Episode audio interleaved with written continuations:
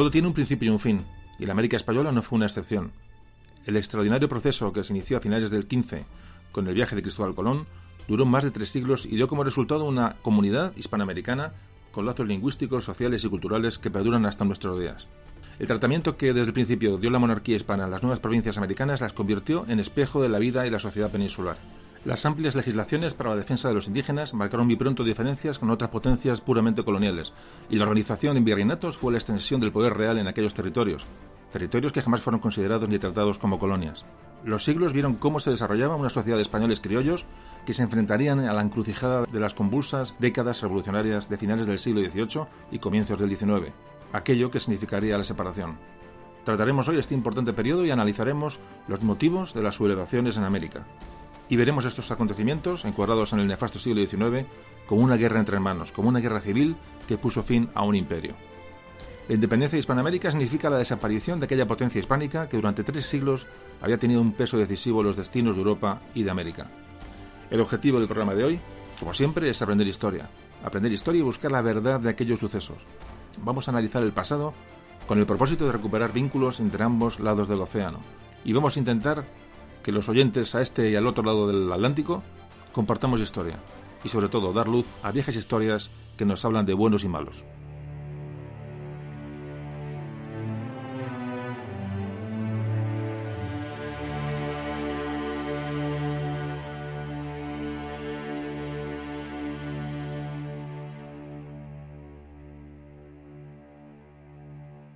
Memorias de un tambor.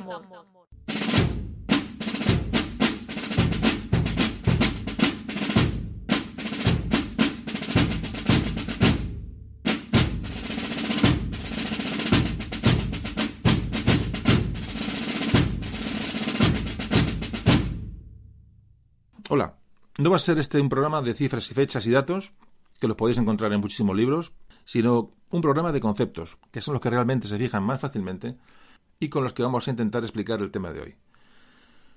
Como veis, volvemos al siglo XIX, con un asunto que no podíamos dejar atrás si queremos comprender el desmoronamiento del viejo imperio hispánico y la crisis nacional en la que se verá sumida España. La independencia de Hispanoamérica es un acontecimiento clave para entender este proceso, o al revés, este proceso de decadencia del XIX no sería comprensible sin asociarlo a los procesos de independencia en Hispanoamérica. Bueno, y antes os tengo que recomendar que escuchéis varios audios anteriores, por ejemplo, el audio del 2 de mayo, el audio de la Constitución de Cádiz, el audio del pronunciamiento de Riego, el audio también de la Primera Guerra Carlista, aunque es posterior, pero acompaña un poco a este, a este tema de hoy, el completar audios con otros siempre es muy interesante. Además, constantemente durante el capítulo iría haciendo alusiones a, bueno, pues a, otras, digo, otros episodios que ya hemos narrado aquí. Bueno, comenzamos a situarnos históricamente. Siglo XVIII. Lo hemos dicho muchas veces, pero repito, mucha gente puede ser que este podcast lo escuche suelto y, estoy obligado un poco a hacer un pequeño, pequeño repaso de lo que fue el siglo XVIII y comienzo en el XIX. Vamos al XVIII. Crisis del antiguo régimen de las monarquías absolutas de Europa, como recordáis un sistema político y social por el cual una minoría privilegiada, que era la nobleza y el clero, acaparaban el poder político. Aunque había una burguesía, una, primera burguesía, eh, que, iba a soportar las cargas fiscales y reclamará poco a poco una participación bueno, pues en, el, poder. ¿no? Siglo XVIII, siglo de la, ilustración, siglo de la razón, siglo de las luces, siglos en el que el hombre empieza a plantearse mm, cuestiones. En este siglo la burguesía se hará con, el poder eh, bueno, a través de revoluciones, la primera importante es la independencia de los Estados Unidos en 1776 y luego vendrá la Revolución Francesa en 1789 para finalizar el siglo XVIII. ¿Qué pasa en esta época en España? ¿Qué es lo que nos interesa? Bueno, pues en España reinaba Carlos IV. Carlos IV que le tocó afrontar estos acontecimientos complicados revolucionarios. En esta época de Carlos IV, bueno, ascenderá como valido del rey el famoso Manuel Godoy, que prácticamente será el que dirija los destinos de España entre 1792 y 1808. Este Godoy tuvo en contra a los absolutistas más, radicales y también tuvo en contra a los simpatizantes de la revolución. Tuvo en contra a unos y a otros. personaje, bueno, vamos a, dejarlo, vamos a dejarlo en complejo, Manuel Godoy. Ya hemos hablado de él en muchos audios. Bueno, en este momento, cuando la Revolución Francesa se inicia, pues muchas naciones europeas, de, monarquías absolutas europeas, declaran la guerra a Francia, la llamada Guerra de la Convención. España invade Francia por el sur, pero eh, enseguida se devuelve las tornas y es Francia la que invade parte del norte de España y esto nos lleva a la paz de Basilea en 1795.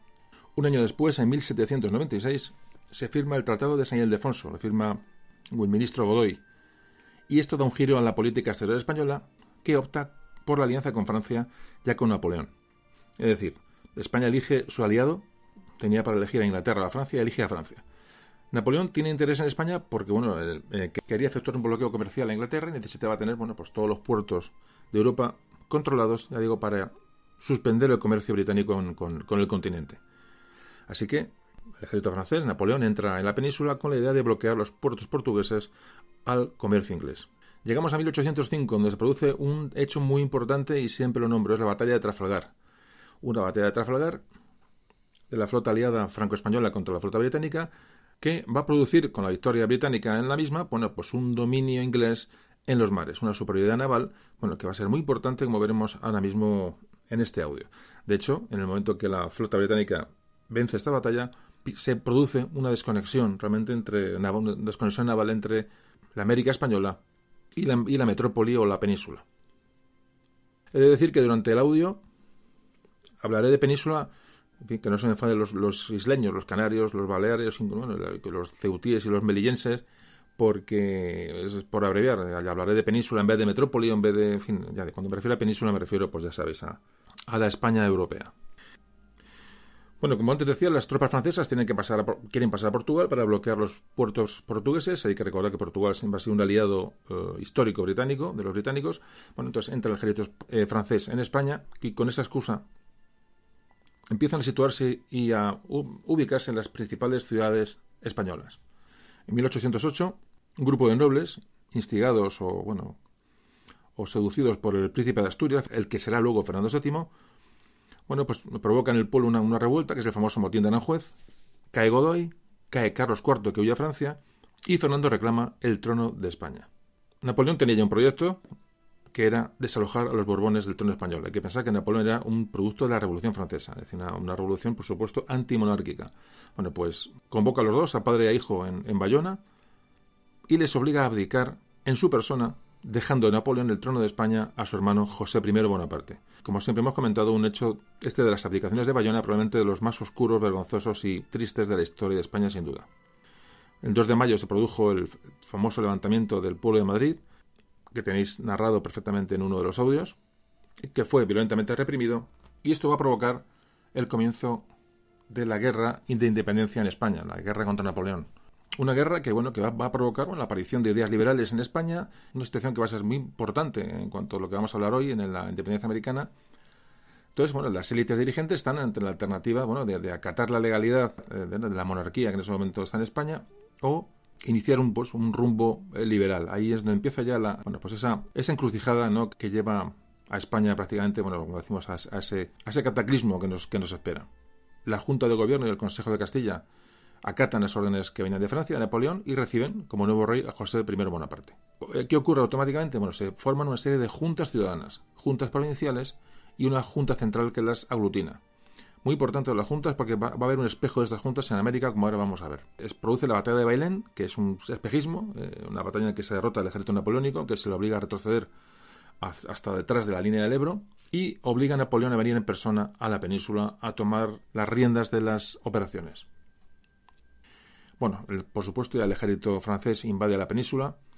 Em, es una guerra de independencia que fue bueno, un conflicto terrible para España, terrible, eh, un conflicto de un desgaste absolutamente inasumible por, una España que ya estaba profundamente tocada ¿no? en todos los aspectos. Y bueno, una vez que entran los ejércitos de Napoleón, pues solo Cádiz va a quedar libre de la ocupación Allí cercados los, los únicos españoles libres, eh, bueno, elaboran la primera constitución, repito, esto lo hemos hablado en otros capítulos, la constitución de Cádiz, 2 de Mayo, etcétera, ya siempre lo repito. y como digo, se elabora esta constitución liberal con una influencia claramente ilustrada, en la que se produce una división de poderes, se le da poder al Parlamento, dejando en un segundo plano la autoridad del rey. El rey en ese momento era Fernando VII, que estaba retenido en Francia. Es decir, esta constitución significa el final del antiguo régimen, porque acaba con el poder directo real. Como te comentaba, esta revolución política que se produce en España va a crear dos tendencias, dos bandos, dos maneras de ver la vida, que son los liberales y los absolutistas. Pero este clima de enfrentamiento se va a exportar a América. Y esto es lo que va a provocar los primeros movimientos emancipadores de las naciones americanas. El poder napoleónico empieza a decaer y en 1812 Napoleón eh, bueno, se ve obligado a retirar de España una parte importante de sus tropas para acudir a Rusia. Los, ingleses que ya habían entrado en la península para ayudar a, los españoles, no para ayudar a los españoles, sino para, evidentemente, hacer daño a los, franceses, aprovecharon esta circunstancia. Eh, bueno, se hizo una, ofensiva contra el ejército francés ya más, debilitado, que acabó con la, la batalla de los Arapiles en Salamanca, 1812, y este, esta batalla marca un poco el principio del fin del poderío francés en la península. Va a acabar la guerra, la guerra peninsular, la guerra napoleónica peninsular, y va a regresar Fernando VII. Lo más importante, la guerra de independencia produjo unos daños enormes y desconocidos hasta ahora en España. Sobre todo una pérdida demográfica tremenda. Cerca del 10% de la población desaparece, es decir, cerca de un millón de muertos. Es una barbaridad para la época que estamos hablando. Se abandonaron las tierras de cultivo, se destruyeron infraestructuras, industrias, puentes, caminos, y el país quedó sumido en una absoluta ruina. Todo lo conseguido anteriormente durante el siglo XVIII se perdió en estos años de contienda con las tropas napoleónicas. Por fin, en 1814, el monarca, Fernando VII, llamado el Deseado, entra en España. Las Cortes de Cádiz se trasladan a Madrid y deciden aceptar a Fernando VII como rey. Pero el rey debe de jurar la Constitución. Fernando ve la situación y en el momento admite esa jura de Constitución y además era un personaje muy querido por el pueblo, ya digo que era un poco esa imagen ¿no? que había hecho luchar al pueblo español durante aquellos años. Evidentemente el pueblo español no sabía lo que había sucedido en Bayona si no otro gallo hubiera cantado. Fernando VII busca el acercamiento a los, a los absolutistas que le son fieles, esos absolutistas que habían aceptado la Constitución de Cádiz poco para salir del paso, y pronto deciden que hay que volver a la situación anterior, a 1808, a esa monarquía absoluta. Fernando VII decreta el famoso sexenio absolutista, son seis años en los que se va a abolir la Constitución y ese giro a, lo liberal, y se restaura el absolutismo. Todo esto mediante una dura represión. Bueno, hubo muchos exiliados en Francia, se suprimió la libertad de prensa, se restablecieron los antiguos consejos de, Castilla, el Consejo de Indias, un poco volvieron los privilegios feudales absolutistas de antes de la Revolución. Pero lo importante de esta introducción, que ya, hemos, ya hemos terminado, es que estos mm, grupos antagónicos que nacen en España, liberales y absolutistas, este antagonismo se va a exportar, se va a extender a América y parte de la sociedad criolla, bueno, los españoles criollos, los españoles nacidos en América, van a aprovechar este momento de convulsión, de debilidad, para organizar esta rebelión generalizada que supondrá la independencia de las naciones americanas. Al viejo imperio español, que ya estaba débil y muy enfermo, pues solo le faltaba el tiro de gracia de las independencias hispanoamericanas.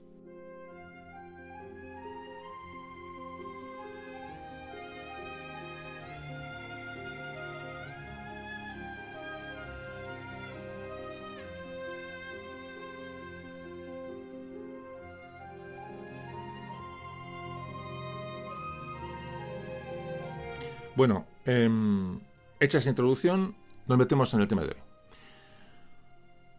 Bueno, a lo largo de la Edad Moderna, tres naciones europeas,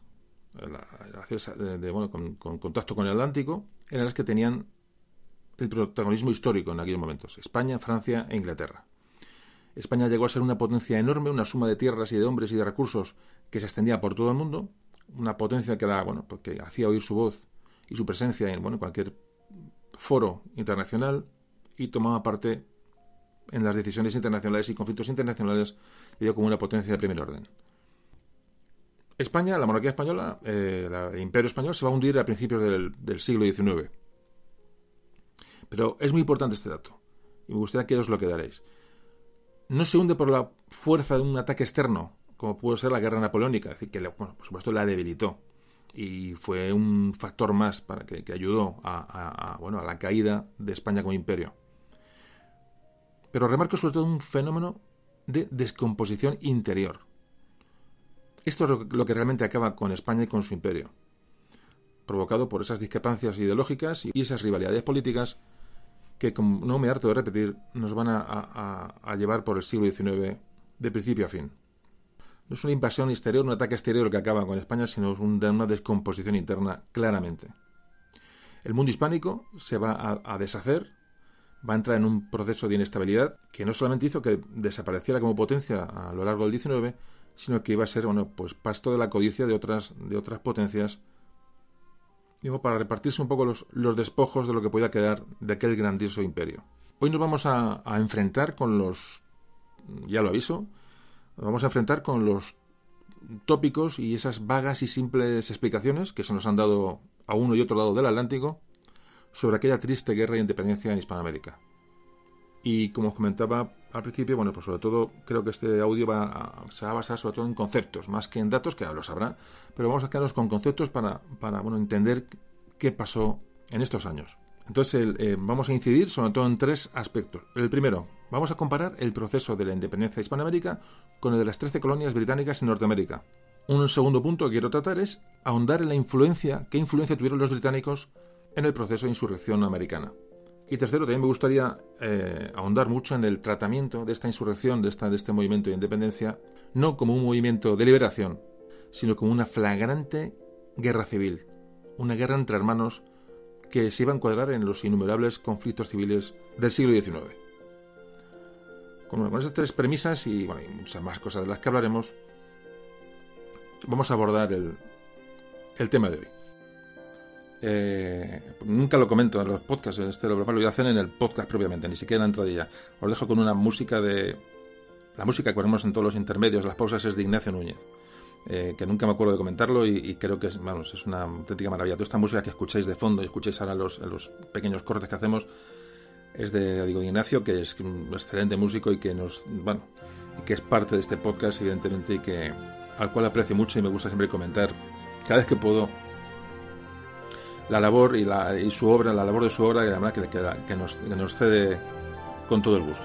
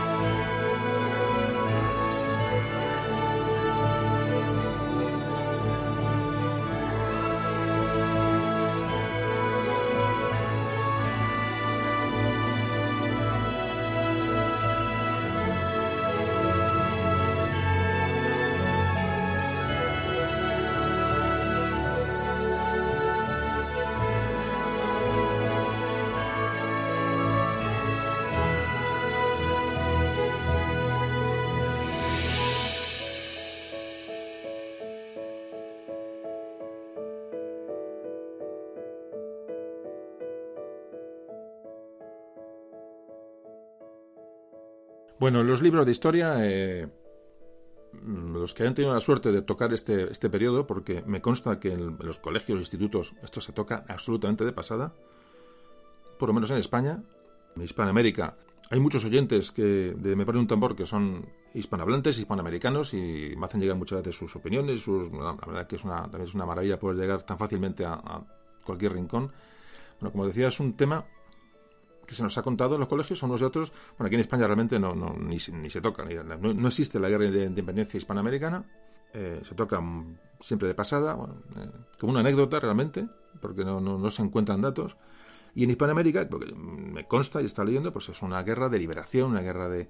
Bueno, en la que hay héroes, hay buenos y malos, en la que España es una nación tiránica y opresora y, y que ocupa, un auténtico disparate. Entonces, ni se puede llamar esa guerra una guerra de liberación, y ni se puede desconocer esa guerra, es decir, es un, a un lado y otro, ya digo, del, del Atlántico, suceden los dos extremos. Entonces, a nivel general, siempre se nos ha contado que la independencia de las, colonias de Norteamérica, las de las colonias británicas, las 13 colonias en Norteamérica, fue una causa fundamental que se imitó en, en la América española, en, América, en Hispanoamérica, de cara a su independencia. Antes de nada, para empezar a despejar y salir de esta espesa niebla en la que estamos metidos, vamos a lanzar ideas, conceptos, como antes decía. Fijaos, la, primera idea. Generalmente las independencias las han hecho pueblos colonizados contra los colonizadores. Eso es obvio. Que se me ocurre, pues en Francia, la guerra de Argelia, por ejemplo, ¿no? O en Vietnam, o bueno. Hay multitud de guerras en las que hay gente colonizada por una potencia que busca su liberación. Pero en el caso que vamos a hablar, no es una de la, el caso de la independencia panamericana no es una rebelión de los indios, que son las poblaciones autóctonas, contra el, bueno, contra la potencia colonial, ni mucho menos. Es una rebelión, es un movimiento de españoles contra españoles.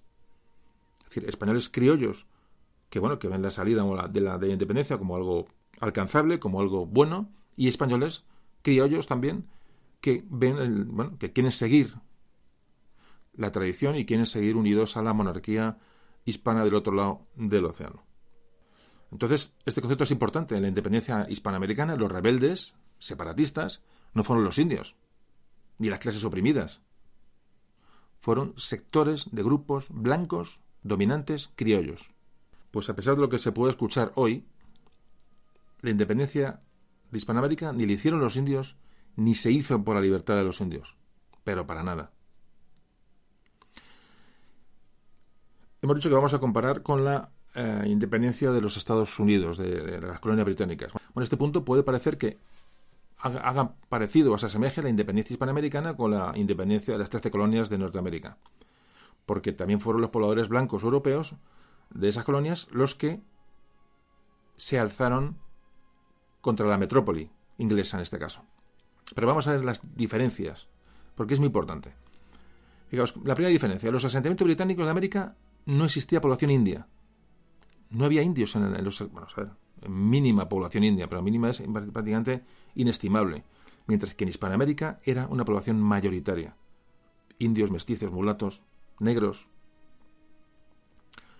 Segunda diferencia, el motivo original del conflicto. En el caso de los colonos británicos, fueron cuestiones bueno, relativas a nuevos impuestos, monopolios, una pérdida de derechos clara. Los colonos americanos eran gentes de segunda, Mientras que en el caso que vamos a, ver, en el caso de la independencia hispanoamericana, fue un problema claramente político. Por supuesto, adornado con temas económicos, luego lo veremos, pero claramente fue un tema político. Y fue originado por la crisis que ya se vivía en la, en la, península. Repito, hablamos de península en concepto metrópoli, concepto España. Esta crisis, provocada, por supuesto, por, la, situación ¿no? del rey detenido, eh, juntas, Napoleón, eh, bueno, con España invadida, bueno, pues crea una situación de, de, estar prácticamente en el alambre y además se va a sumar la disputa que ya empiezan a hacer entre absolutistas y liberales. Muy importante. Tercera diferencia. La extensión del conflicto. Fijaos, la extensión de las Indias españolas era 15 veces mayor que las 13 colonias británicas. 15 veces. Esto daba un, aspecto absolutamente diferente en cuanto a sociedad, en territorio, climas. Es decir, no tiene nada que ver un conflicto bélico en un territorio tan extenso, a la hora de controlarlo, a la hora de poder sofocarlo, o a la hora de analizarlo que, un, que bueno, que, que lo que ocurrió en Norteamérica, en la costa este es lo que hoy es Estados Unidos. Otra diferencia, la duración. Los primeros movimientos de insurrección en América ya nacen prácticamente en 1808 y va a durar hasta 1825, son 17 años. Fijaos que hasta ya, que hasta ya muerto Fernando VII, en 1836, no se firmó el primer tratado de paz entre una nación hispanoamericana, México y España. En cambio, la guerra de independencia de los Estados Unidos de, Norteamérica solo duró ocho años. Ocho años que realmente fueron seis, pero bueno. Y automáticamente reconoció Inglaterra a esa nueva nación que nacía en, en Norteamérica. Es decir, no tiene absolutamente nada que ver, como veis. Otra diferencia, la violencia del enfrentamiento. En el caso de la guerra de independencia hispanoamericana se produjeron enormes pérdidas. Hubo realmente matanzas. Hubo, hubo gente que se desplazada como refugiados, hubo exilios. Todas las zonas, todos los virreinatos, todas las provincias realmente fueron arrasadas varias veces por los movimientos alternativos de, los ejércitos. Es decir, entraban unos, entraban otros. Como antes decía, produjo el desplazamiento de grandes masas de personas. En la lucha de las colonias norteamericanas, en eh, las colonias británicas, no se produjo este terror que, vamos, que no tiene nada que ver con la guerra, con la guerra que se produjo en, Hispanoamérica. Y tampoco hubo esa devastación que asoló a las Indias españolas. Otra diferencia. Voy a una diferencia porque, repito, en todos los libros de historia que vais a leer, casi todos, habla de la imitación que supone bueno, la revolución de, independencia de las colonias norteamericanas. Y siempre lo relacionan con lo que pasa en la América española. Y entonces quiero un poco eso matizarlo, sino desmentirlo. Otra diferencia, las 13 colonias británicas no existe esa unidad nacional y religiosa de Hispanoamérica, pero es que no se parece en absoluto. Fijaros, las, colonias británicas eran concebidas como, como mm, prisiones, como penitenciarías. Esto llegó hasta muy, avanzado el siglo XIX cuando se llega a, se coloniza Australia. Es decir, allí, a, estas colonias, se mandaba a gente que era, que era castigada por la justicia. O los que huyen de la justicia mm, tomaban aquel camino. Por ejemplo, eh, minorías políticas que estaban perseguidas, eh, católicos, por ejemplo los enemigos del Imperio Británico, escoceses, irlandeses. Hubo mucha gente de otras naciones que buscaron salida por allí, que eran muchos alemanes, holandeses. Es decir, gente, en su inmensa mayoría, que iban contra la monarquía británica, es decir, huían de la, de la, de la metrópoli, buscaban una salida a su vida. Pues esto no se puede comparar para nada con la población que había en la América Española, pero absolutamente para nada. Había un, eh, tradicionalmente hubo un filtro ¿no? de, con el tiempo esto evidente se fue levantando, pero hubo mucho control sobre qué tipo de personas eh, se les dejaba viajar a América desde, prácticamente desde, desde, el descubrimiento. Bueno, pues no se puede comparar, como estoy viendo, hemos argumentado una serie de cuestiones que no pueden comparar un proceso y otro. Evidentemente tienen algún paralelismo, obviamente, la época, eh, América, eh, metrópolis europeas, bien, no cabe duda que algún, algún punto de contacto tienen, obviamente pero no se pueden comparar. Esto lo, esto lo leeréis en mil sitios. Así que cuando, se planteó la rebelión en, las colonias eh, americanas, en las colonias inglesas, los pocos fieles a la corona inglesa embarcaron eh, o se fueron a Canadá. Es decir, las tropas británicas que se enfrentaron a los rebeldes fueron enviadas todas desde Europa o eran regimientos de mercenarios. Es decir, no hubo en ningún momento un conflicto civil en aquel levantamiento. Era un ejército colonial de ocupación que intentó sofocar una rebelión de los, de los colonos. Repito, cosa que no sucede en la, Hispanoamérica. Y la última diferencia, y probablemente una de las más importantes, ¿en qué se diferencia las 13 colonias norteamericanas de la independencia de Hispanoamérica? Pues evidentemente en el fracaso final. Esto lo dijo Bolívar, ya hablaremos de Bolívar ahora, bueno, no mucho, pero hablaremos de Bolívar. En su frase suya dice que dice, hemos ganado la independencia a costa de todo lo demás. Es son conscientes de que esa guerra ha dejado esquilmado absolutamente todo. La independencia de Hispanoamérica se hizo a costa de la unidad del mundo hispánico. Una independencia que rompió los lazos, pero no solo, con, no solo con España, sino que, bueno, entre las mismas naciones nuevas, que luego lo veremos, que nacen en las Indias, van a provocar interminables conflictos, unas guerras civiles, guerras entre ellos, una fragmentación de, territorios que eran prácticamente ingobernables una vez que se, que se separan. La diferencia con los, el caso norteamericano es notoria. ¿Por qué? Pues como todos sabéis, la independencia de las 13 colonias dio paso a una sola nación, una nación muy unida que hoy son los Estados Unidos de Norteamérica. Bueno, pues con este último argumento, yo creo que, que, os he propuesto, creo que queda muy en duda o muy reducida la posible influencia por imitación que pudo tener la independencia norteamericana en la independencia hispanoamericana. Repito, influencia que es dada por fundamental y vital por los libros de historia tradicionales. Y bueno, yo os dejo aquí el dato para que abráis nuevas, nuevas ventanas y os planteéis esta cuestión.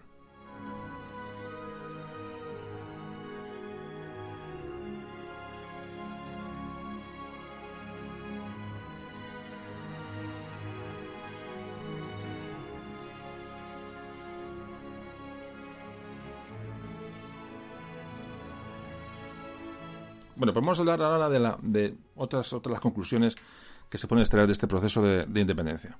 También muy diferente a lo que nos han contado los libros de historia. La independencia de Hispanoamérica fue una guerra civil, la primera gran guerra civil del mundo hispánico en la edad contemporánea, que como sabéis, bueno, luego haría muchas más, tanto en América como en Europa. Este es el fenómeno que hay que analizar, es decir, la resistencia de gran parte de la población criolla y española, europea, esa rebelión ante la separación de España. Estamos ante una guerra entre españoles. Y de ahí, bueno, su violencia, su dureza y, sobre todo su, duración. No se trató entre una lucha entre peninsulares y criollos, como se ha dicho y se ha repetido con, con mucha simpleza y mucha vaguedad. Fue una guerra entre españoles. Y lo vamos a ver.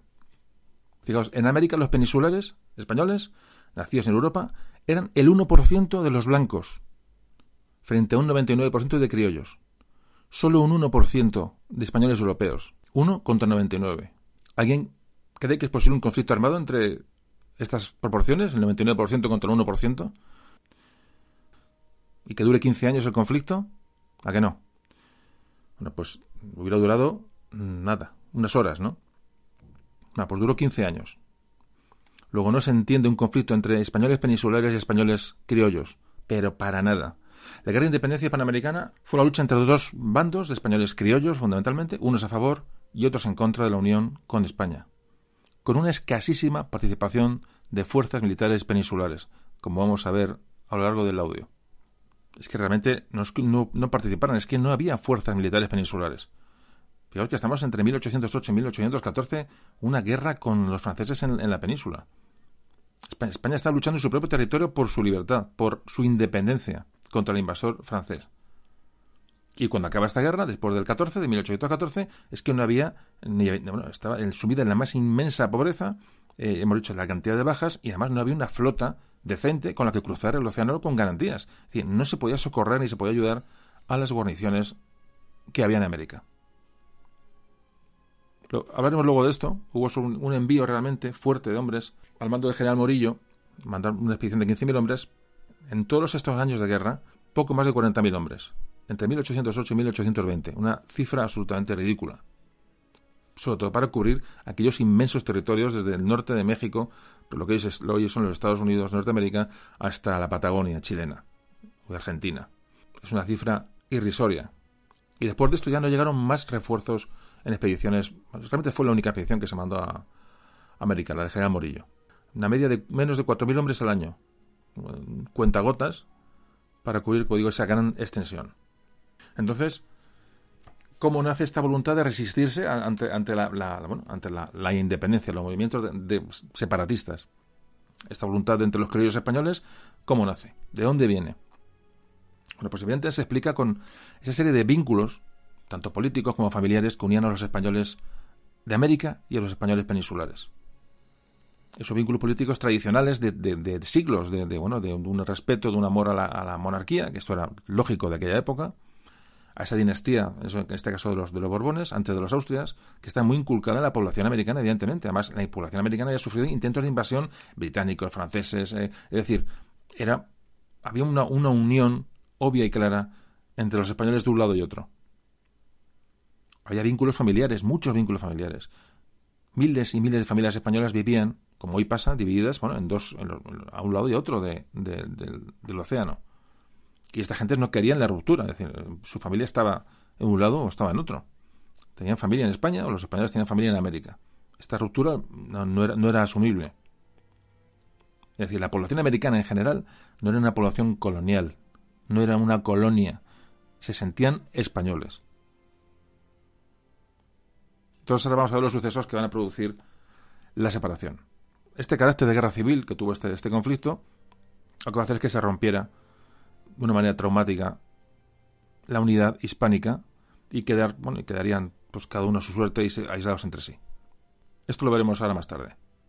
Resumiendo, la guerra de independencia hispanoamericana es un proceso solamente español ni el ejemplo de las tres de colonias, ni famoso, ni tampoco la, Revolución Francesa. También se habla que influyó mucho la Revolución Francesa. Sí, bueno, las ideas ilustradas, fin, de acuerdo, bien. Eh, pero, pero realmente es un movimiento puramente español. Estas ideas revolucionarias, estas ideas mm, económicas y este, bueno, este afán por vivir mejor, evidentemente, que pueden tener los españoles en América, no, fue, no era lo suficiente como para que los criollos tomaran las armas contra su rey. No, no era suficiente. Hubo un conflicto interno fuerte, un conflicto, eh, como veremos ahora, con unos orígenes analizar. Evidentemente todo se produjo ante una situación de debilidad en España ante la invasión del ejército francés. Hubo un oportunismo para rematar a, bueno, a esa España que estaba en ese momento herida de muerte. Repito, todo esto hemos hablado también en los podcasts anteriores, en el de Riego, eh, el 2 de mayo, en fin. Repito que esto hay temas que no los traigo otra vez a, colación porque lo hemos, los hemos tratado en, otros audios. Pero bueno, seguimos analizando el proceso de independencia americano.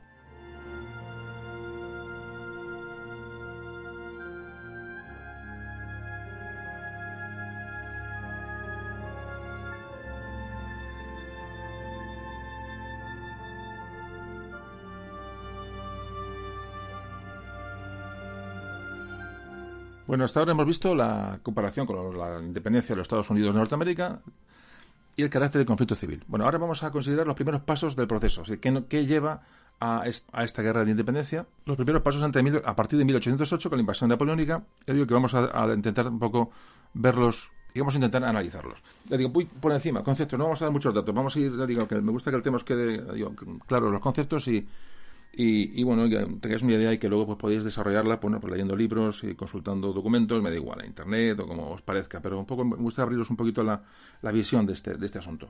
Bueno, eh, todo el proceso se empieza por las abdicaciones de Bayona, cuando Carlos IV y, Fernando VII ceden sus derechos de la corona de una manera vergonzosa a Napoleón Bonaparte, como antes decíamos, que va a dejar el trono a su hermano José I la mayoría de los españoles no, bueno, no, contemplaron que estas adicaciones como algo, como algo normal ni legal y se rebelan y es cuando se enfrentan con las tropas eh, francesas que invaden la península.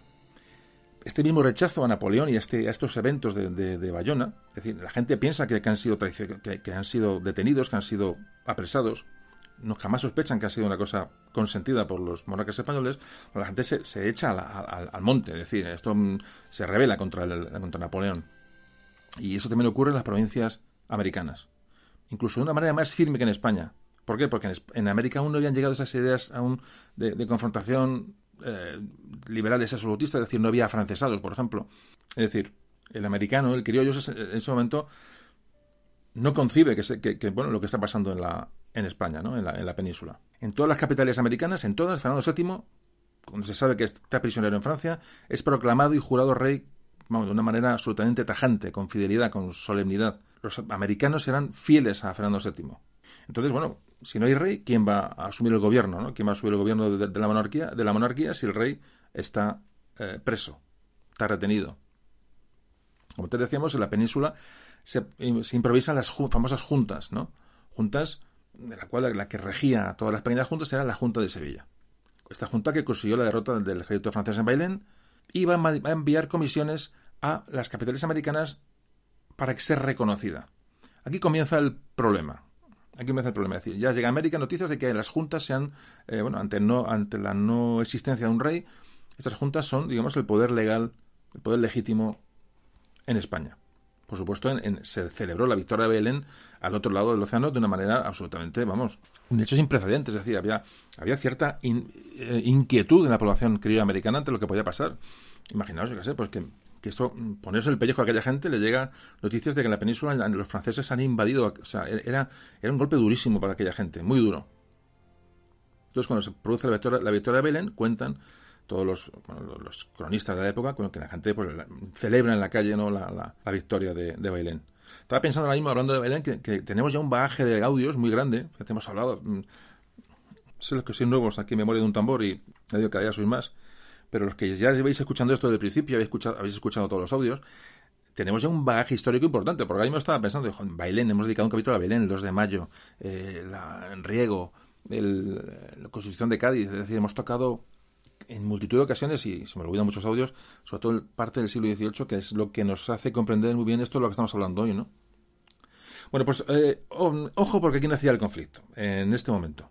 Cuando se tiene noticia en América de lo que ha ocurrido en Bayona, ya, y llegan mm, representantes de las juntas que se han creado en, en, España, bueno, pues algunos dirigentes, algunos ya los, los, los más espabilados, los criollos más espabilados, empiezan a crear sus respectivas juntas de gobierno a semejanza de lo que mm, oyen que ha ocurrido en la península. Otros, que van a ser el bando realista, los bandos, van a decir que, que lo que, hay que aguantar como es esta, que hay virreyes, que hay un orden establecido en América y que no hay que tocar nada, que no hay que nombrar juntas. Hay que dejar a los, gobernantes que había al frente, ya digo, de, de, los virreinatos, de las capitanías generales. No hay que tocar nada. Decir, lo que pasa en la península no afecta. Bueno, pues aquí empiezan los primeros conflictos. La división de las élites criollas en las capitales de las Indias. Por ejemplo, en México y en Buenos Aires. El conflicto empieza, empieza pronto. Y digo, todo se precipita cuando le llegan los comisionados de Sevilla, que llevan ya instrucciones, fijaros, instrucciones de destituir a los virreyes. Sí se negaban a reconocer a las juntas como el gobierno supremo de la monarquía. Fijaros que es un conflicto político y que, que ya que, que, se, que emigra o que se traslada de la península a América. Esto es lo que sucede. Que las juntas, pues normalmente con ese afán de protagonismo, es decir, no está el rey, ahora somos nosotros los que mandamos, pero no van a América a hablar con los virreyes y, a, un poco en plan colaborativo. No, no, no. Van a, con las órdenes concretas de que si el virrey no reconoce a la Junta, a la Junta de Sevilla en este caso, tienen orden de arrestarlos y embarcarlos para España. Esto ocurre, por ejemplo, con el virrey de México, por ejemplo, que es detenido y embarcado para España. Es una especie de golpe de Estado, es un incidente que ya, si os fijaos la, gravedad de los hechos, es decir, pero que además en América, eh, ya digo, esa parte de criollos que, que, bueno, que buscaban salidas, esto lo ven como un, bueno, fenomenal. Dice, se acabó el poder, pues para, para adelante, ¿no? Cosa distinta, por ejemplo, ocurrió en Buenos Aires, donde había un virrey con mucho prestigio, Santiago Liniers. De esto hablamos en el podcast La Defensa de Buenos Aires. Os recomiendo que escuchéis La Defensa de Buenos Aires. Se me, fíjate, se, me había olvidado este capítulo. La Defensa de Buenos Aires. Ahí explicamos este proceso. Fíjate, no, no lo, creo que no, no, lo comenté antes, pero probablemente el, el audio más mm, eh, previo a escuchar este hoy es La Defensa de Buenos Aires. Ahí hablamos de, de ese proceso previo a la revolución independentista o separatista bueno, pues eh, hablamos de Liniers, de Gutiérrez de la Concha, de, bueno, cómo esa gente pues, defendió hasta el último momento lo que creían que debían defender, ¿no? La unión con la monarquía española, pasara lo que pasara. Es un, además un audio duro, porque, bueno, os lo recomiendo, además creo que es de los audios menos descargados. No sé por qué, pero no sé, bajo el título no es lo suficientemente llamativo o, o, bueno, tal, pero si escuchéis ese podcast antes o después de este, realmente da igual, creo que os va a aportar también muchas, eh, muchas luces al asunto. Pues como decía, en, en Buenos Aires está el, virrey Santiago Liniers, que bueno, que era sospechoso porque era porque el apellido era francés, tenía ascendencia francesa. Ya por eso, ya de momento era sospechoso de ser afrancesado. Parece que haya tenido correspondencia con Napoleón.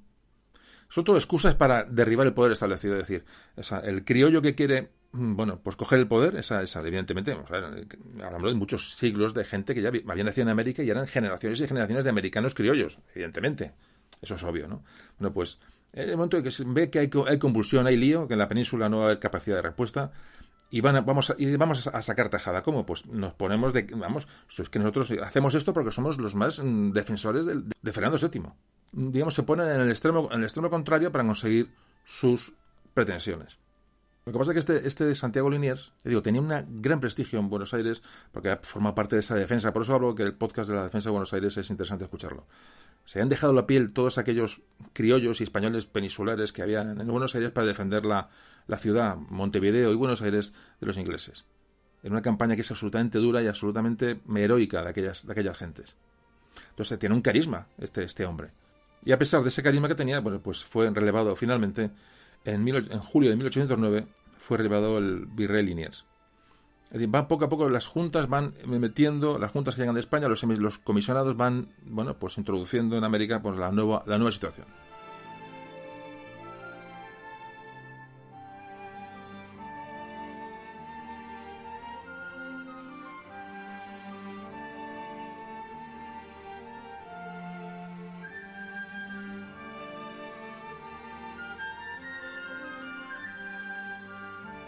Pues llegamos ya a 1809, donde ya empiezan, a haber ya levantamientos esporádicos en, en, regiones americanas. Por ejemplo, en el Alto Perú, en lo que es actual, la actual Bolivia, en Ecuador. Ya hay levantamientos motivados muchas veces por, sospechas de afrancesamiento de los líderes mmm, de, las, de, la, de, los virreinatos. Hay levantamientos que creen que la gente está están adoptando, la Junta Central Sevillana está adoptando decisiones que están dejando al margen a la población americana piden más representantes en la Junta de Sevilla porque había pocos. Se dice que, que, había, y de hecho esto es cierto, que había 35 diputados en esta corte, en la Junta Central, 35 diputados de la, de la España europea, de la España peninsular, y solamente 9 de las 9 diputados de las de la España americana. Esta Junta Sevillana que es la que organiza la resistencia a Napoleón. Esta Sevilla, que fue la capital de América desde finales del siglo XV. En muchas poblaciones fueron depuestas las autoridades. Ya empezó la violencia. Hay levantamientos en Quito, en La Paz, que crean sus propias juntas de gobierno. Son mandadas tropas desde, bueno, desde los virreinatos colindantes de Lima, de, Buenos Aires, y se producen bueno, enfrentamientos para sofocar estas primeras revueltas. Pues estas, estas, represiones ya van a, predisponer a una gran parte de la población ante los acontecimientos que van a ir llegando. Y llegamos más o menos a 1810. Repito, la invasión napoleónica es en el 8, 1808. Bueno, pues en 1810 ahí empieza a romperse ya, digamos, eh, romperse a los lazos definitivamente con, entre la, América española y, y la península. Evidentemente todo provocado por esa desastrosa situación militar que ha provocado Napoleón. Se aprovecha el momento de debilidad, obviamente. Además, la Junta de Sevilla, es decir, Napoleón después de Bailén, vuelve a entrar en la, península y lo mismo que Bailén supuso una alegría cuando se llegan noticias a América de que Napoleón ha entrado personalmente en la península y ha tomado Sevilla, pues lo que era alegría, lo que era, bueno, pues alborozo se convierte en, preocupación en inquietud. la Junta de Sevilla tiene que huir a Cádiz. Cádiz es una ciudad, bueno, que por su por su diseño geográfico, por su diseño defensivo, era inexpugnable para los españoles, es decir, los franceses no podían entrar allí, por lo cual ese, gobierno de la Junta se traslada a Cádiz y donde se va a dirigir o medio dirigir la política nacional. Que ocurre que al llegar la Junta a Cádiz, automáticamente se disuelve y se va a encomendar el gobierno español a una regencia, una regencia que es bueno, pues un grupo de personas que quedan al mando de la, de la, monarquía en ausencia del rey. Una regencia de cinco miembros. Esto ocurre en 1810. Este cambio, mucha gente lo interpreta como un paso atrás, vuelta a la, a, la, monarquía. Dio que sospechar, pues sobre todo a, los liberales que estaban en América. Es decir, se sospechaba de que esta, esta regencia puede incluso pactar con Napoleón. Y muy pronto, esta regencia va a quedar mm, deslegitimada y los sectores más liberales van a abogar por, una separación y, bueno, y, una creación de juntas eh, autóctonas en América. La idea que, que había en América en ese momento es que España estaba perdida, que había dejado de existir, y realmente era así. O sea, el ejército napoleónico, decía, Napoleón era, el, líder mundial en ese momento. Decía, no, Napoleón ha entrado en España y España está en guerra, está invadida. el rey está detenido. La junta, la junta de Sevilla tiene, está en Cádiz prácticamente acogotada. La situación es, vamos, catastrófica. Muchos americanos pensaron que ahora con la, nueva regencia, que iban a, pactar con Napoleón, es decir, hay un, hay un momento de inquietud, lógica, se ven amenazados por el poder de, buena parte. Es decir, España no existe al otro lado del Atlántico. Y tienen que empezar a cuidar de sí mismos. Esta es una, de las razones, evidentemente, y, además lógicas y razonables, por las que este movimiento de, de independencia nace. No querían estar sometidos a Francia, como es obvio. ¿Qué ocurre? Que la regencia no es reconocida por las juntas que ya se creen en América y viceversa. Las juntas son tratadas como, como rebeldes, como insurgentes por la regencia. Es decir, aquí, aquí es donde comienza el conflicto realmente y donde empieza a avivarse la llama. En América se, se, fundamenta, se justificaba, se legitimaba el poder de esas juntas porque decían que, el rey había, abdicado en Bayona, es decir, en la renuncia del rey en Bayona era lo que ellos les daba su legitimidad para, gobernar y que en España realmente, eh, pues, y España está invadida. En esto fundamentan esa propuesta de autogobierno los criollos americanos. ¿Qué pasa? Que los criollos en América, que eran partidarios de continuar con el, con el Estado actual, decían que no había ningún problema, que Napoleón iba a llegar hasta allí.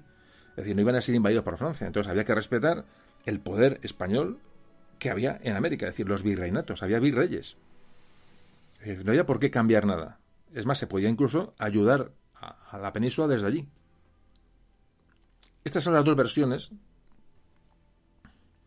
que van a crear los dos bandos en la guerra de independencia tras el, bando criollo independentista, separatista, existe eh, bueno, pues unas ideas liberales, lógicas ideas de, gobierno autóctono, porque en España no, hay, no hay gobierno, el rey no existe, pero por supuesto se esconden, como siempre digo, y al final vamos a caer todos al mismo sitio, el motivos económicos. Había monopolio del mercado español con América, eh, no había libertad de mercado, es decir, ahora un poco tocaremos el tema por encima, pero lo, tocaremos para un entender este conflicto, este complejo. Los realistas eran los que eran partidarios de, seguir con el, estado de las cosas y los independentistas, dependiendo de las zonas, depende del, del, cómo era el comercio en cada región, de, de cómo estaban posicionados, así era la reacción de los criollos, es decir, intereses comerciales en gran parte, evidentemente no todo. Pero cómo se, ve, que depende de cómo la situación de cada, de cada provincia, de cada ciudad, de cada puerto, en función de causas económicas, se deciden por una cosa u otra. Hay núcleos que son independentistas y núcleos que son realistas. El bajo clero realmente pudo apoyar a la, a la, a la independencia y los obispos o la, los más altos jerarcas de la Iglesia siguieron partidarios del rey, del rey, del rey de España. Es decir, además que el rey de España era la cabeza de la Iglesia, con lo cual legalmente no. Esta situación, podéis imaginar que no es todo eh, blanco o negro, ¿no? Es, imaginaos lo que pudo ser aquello en cada. No es lo mismo de una, una ciudad al sur de Chile que una ciudad al norte de México. Estamos hablando de miles de kilómetros de diferencia. O sea, no, no, no, no se puede no se puede generalizar. Pero bueno, vamos, vamos dando visiones generales para entender el, entender el asunto. Estos sucesos de, bueno, que se empiezan a producir van a originar un otro, eh, otro digamos, movimiento de proclamación de juntas. Pero esta vez va, va, a llegar prácticamente a toda la América española, desde México hasta Chile. Hay cuatro casos de juntas que son fundamentales cuando se crea la Junta de Caracas, la Junta de Buenos Aires, la Junta de Santa Fe de Bogotá y la Junta de México. Estos van a ser los eh, focos importantes. No digo, no vamos a entrar en detalles de cada una, pero se empiezan a destituir virreyes, se les empieza a mandar a, bueno, se les embarca, se les echa de allí, las juntas se quedan con el, con el poder. Muchas veces las juntas lo que hacen es decir, no, no, es que yo soy el que represento a Fernando VII y tú no, se lo dicen al virrey. Se disfraza de una de un, una fidelidad al rey Fernando VII, que es falsa, evidentemente. Se la llama históricamente, bueno, la máscara de Fernando VII. Es decir, se llamó que esta gente se ponía la máscara de Fernando VII para decirnos que yo soy el rey verdadero y vosotros virreyes estáis aquí. O sea, una, cosa, un disparate, realmente, bueno, todo por justificar y legitimar ciertos movimientos. Entonces, las primeras juntas, los gobiernos se, no, se nombran en, nombre de Fernando VII. Eso está escrito, ¿eh? Viva el rey, tal, la unidad, y el rey, y la monarquía, bla, bla, bla, bla, pero al final, en muy corto plazo, empiezan a proclamar independencias. Estas juntas empiezan a, crecer y empiezan a, ya a crear milicias, tropas, para que en todas las provincias, en todas las regiones americanas, triunfe el juntismo, lo que es las, juntas. Fijaos, es un movimiento antipeninsular, realmente, pero defendiendo los derechos de Fernando VII, lo, lo, que, antes, lo que antes comentaba. Muy curioso. Todo esto, ya digo, empieza a, el juntismo este empieza a avanzar por, por prácticamente todas las regiones americanas. En México está, la, la antes comentaba, era, ocurrió algo, distinto, porque eh, en México estaba el, vir, el, virreinato de Nueva España, que como se conocía aquella zona. El virreinato de, de, de Nueva España había vencido ese, esa rebelión del cura Manuel Hidalgo, que hizo un levantamiento con, indígenas. Pero a todo esto el levantamiento en México, que fue en 1810, el grito era viva la religión católica, viva Fernando VII. Es decir, todo se, todo se basaba en Fernando VII, si fijáis, era un poco el, el, el, argumento al que todo el mundo se agarraba. Todo el mundo se quería legitimar con la defensa del rey. Bueno, hubo un conflicto muy sangriento en México a costa de esta, de esta rebelión, hasta que este, este cura Hidalgo con sus indígenas fueron derrotados en 1811. Posteriormente ya, en, bueno, este, el estallido juntista también pues, se produce en México, podéis de verdad documentaros de, de, todas estas cuestiones que podéis leer mucho. Y lo que yo quiero con este audio es abriros un poco la inquietud sobre el asunto, porque además la independencia americana es, es muy, muy, muy desconocido. Pues ya, nos está, ya estamos en plena guerra de independencia hispanoamericana, es decir, hay juntistas y hay localidades que siguen fieles al realismo, es decir, a, a la situación anterior, a la monarquía española, aunque la situación esté, está, está como está una guerra que se va a desarrollar en un, escenario inmenso, desde el norte de México, lo que es hoy norte de México, entonces era prácticamente hasta el norte de lo que son los Estados Unidos, de toda la costa pacífica de Estados Unidos, hasta Chile, hasta, hasta la Patagonia. Una guerra que acabará en 1825 y ya en 1808 empieza a haber conflictos, es decir, son muchos años en los que la América española va a estar sumida en esta, en esta terrible guerra civil. Repito, una guerra que enfrentaba por un lado a quienes no reconocían ni a la regencia de Cádiz ni a la monarquía que representaba. Aprovecharon la debilidad y la convulsión a del, que había en la, en la, península. Y por otro lado, otro bando, pues eran quienes querían respetar el orden establecido y la, conexión con el poder que, emanaba desde los que estaban sitiados en Cádiz. Esto es una manera general, ¿vale? Esto es el envoltorio de la guerra de independencia eh, de motivaciones, digo, veremos ahora más, más cosas, pero como ahora veremos, existe una causa que vamos a ver en concreto, también poco desarrollada, poco conocida, que es una de las causas fundamentales que precipitan los acontecimientos. ¿El qué es? Bueno, pues os lo cuento enseguida.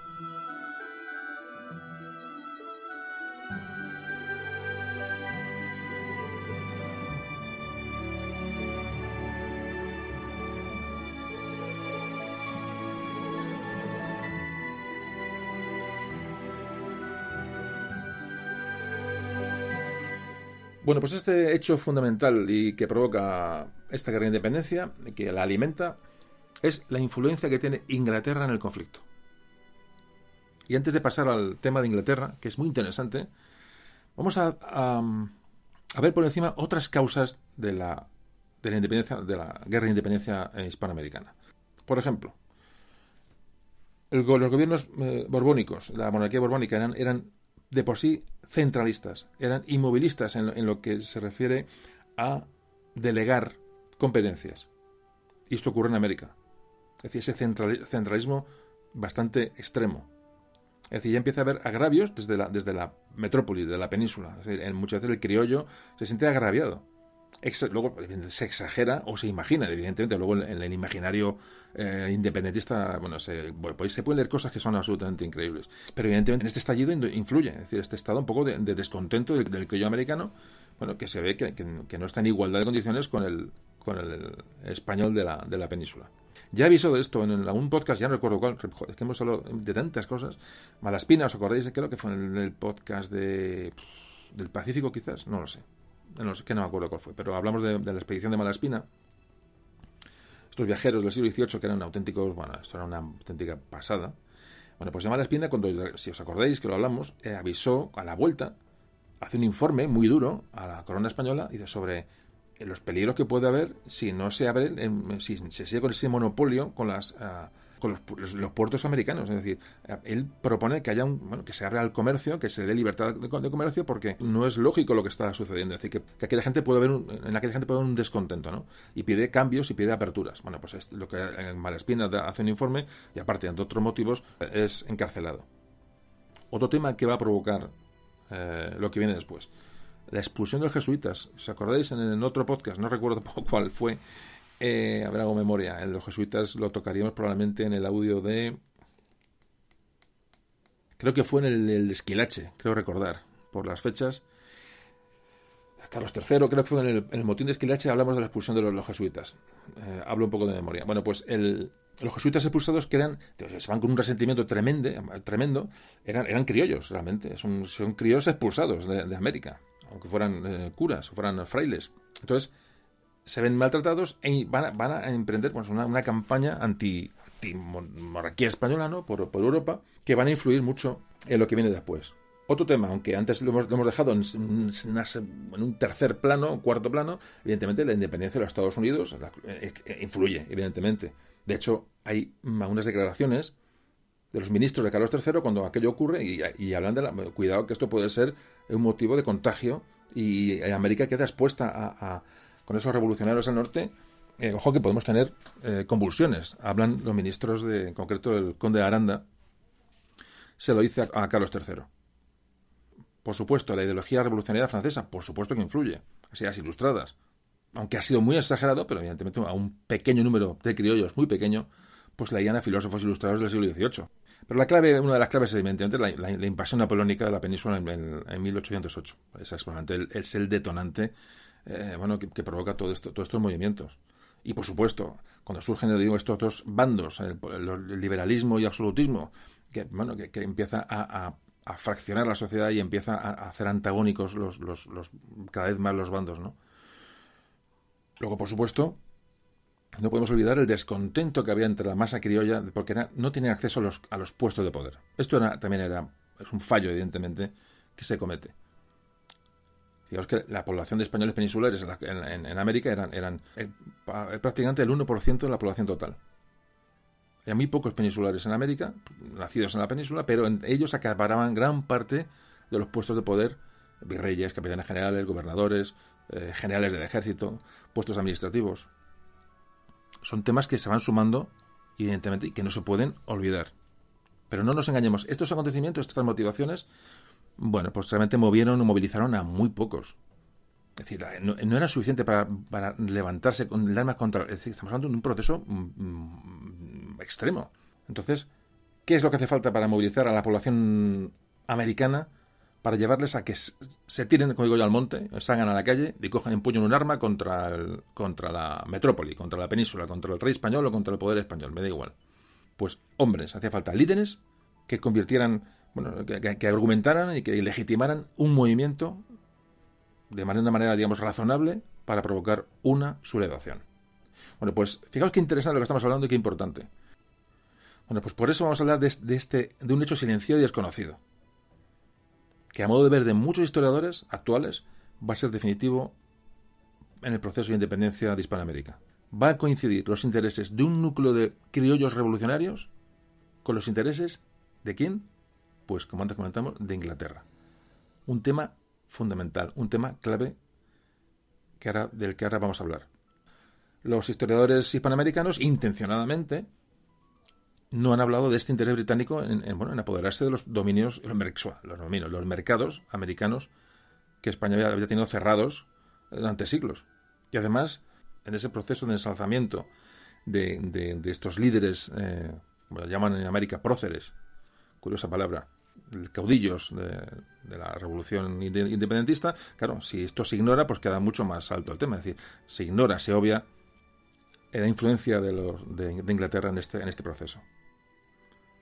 Es decir, estos, como antes comentaba, hacía falta unas personas, unos líderes que llevaran ideas a América para legitimar el asunto y para que la gente realmente tomara eh, como buena la causa eh, separatista o independentista.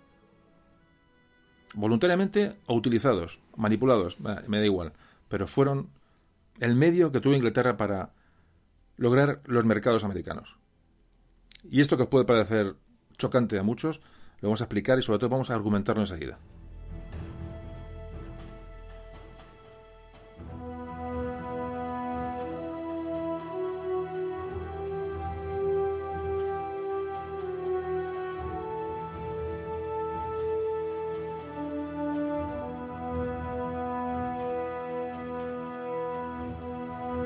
¿De dónde viene esta cuestión? Bueno, pues mm, haciendo un poco, viéndonos un poquito hacia atrás, muy brevemente, bueno, pues que España era un imperio poderoso, sobre todo de los tiempos de Carlos V, como hemos hablado ya en muchos audios, bueno, pues despierta envidia, resentimientos, conflictos, tiene enemigos políticos en Europa. Hay que, no hay que olvidarse que España, los ejércitos españoles, los tercios dominan Europa, dominan América. Entonces todos los enemigos que se quedan en España van evidentemente a dañar su prestigio. Aquí nace la leyenda negra, muy importante, porque la leyenda negra va a ser asumida por los criollos mm, americanos como también causa para legitimar también su, su movimiento separatista. Cada uno quiere legitimar su manera de actuar, bueno, y cada uno lo hace, lo hace como puede. Pero que un español aluda a la leyenda negra de los españoles para levantarse no tiene mucho sentido. Es decir, los que ellos eran españoles eran González, García, Fernández, de la Torre, Herrera. Los apellidos eran los mismos. Es decir, ¿qué, vas a hablar de la leyenda negra? Bueno, pues, pues aún así eh, se acogieron a la leyenda negra como un argumento, de, en fin. Además, como hemos hablado en otros audios, en el siglo XIX, en la, primera, en la primera mitad sobre todo, se pone de moda ese romanticismo, ese nacionalismo romántico, que es el que va a mover a los historiadores hispanoamericanos posteriormente a dar un carácter épico a toda la, a, toda la acción esta de independencia. Es decir, los, de los rebeldes eh, se rebelaban contra, contra, bueno, contra una tiranía, eh, eh, en fin, estos líderes, eh, ahora hablaremos de ellos, San Martín, Bolívar, bla, bla, bla, eran, eran, eran personas con unos valores éticos y morales, mm, vamos, fuera de toda duda. Eran, eran buenos contra malos. Olvidando, evidentemente, pues todas las sombras de las que vamos a hablar ahora mismo y que conviene saber. Se ha dado siempre una manipulada, interesada visión de España, una España explotadora, a la que nada había que agradecer, y bueno, y, en esta época se empieza a acuñar, el, en principios del 19, se empieza a, acuñar el, término Latinoamérica. Aquí es donde nace, donde nace, ese término.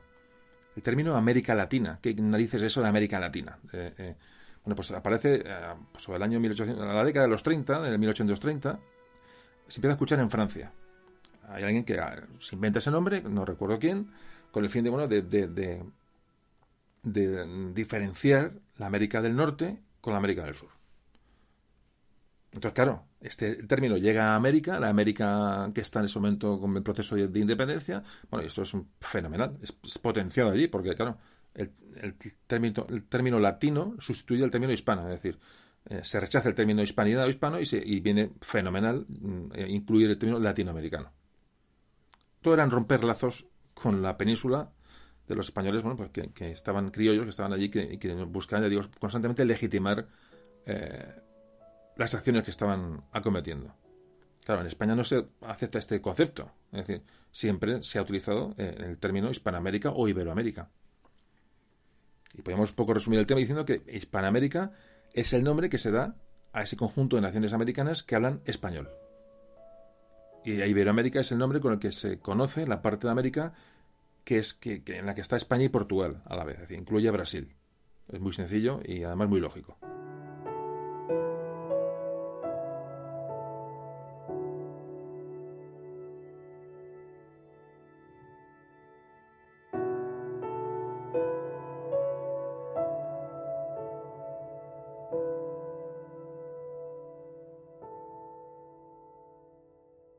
Inglaterra. El viejo, antiguo y, bueno y ancestral enemigo. En los primeros momentos, bueno, pues eh, eh, el choque entre la monarquía española y la inglesa, que ya se produce con Felipe II, bueno, pues empezó eh, Inglaterra, evidentemente, a saquear los puertos en América. Todas las ciudades cercanas al mar pues tienen su peligro. Eso en periodo de guerra. En periodos de paz ya se encargaba, sobre todo a partir de la reina Isabel I, bueno, en dar patentes de corso, en formar compañías que disfrazaban a piratas Hawkins, Drake, en fin, que voy a contar para que para bueno para aprovecharse de eso, de, de, esas riquezas, de esas de esas nuevas y ricas ciudades americanas. Ya digo, todo eso nos hace que Inglaterra sea el enemigo número uno de España, digo desde siempre. Inglaterra no emprendió conquistas territoriales, pero sí se apoderaron de lugares que les servían de base de operaciones o de refugios. Amparó el contrabando todo lo que pudo con su poderío naval. A mitad del siglo XVII se apoderó de la isla de Jamaica, está en un lugar estratégico, muy cerca de, Cartagena de Indias, de Portobelo, de Veracruz.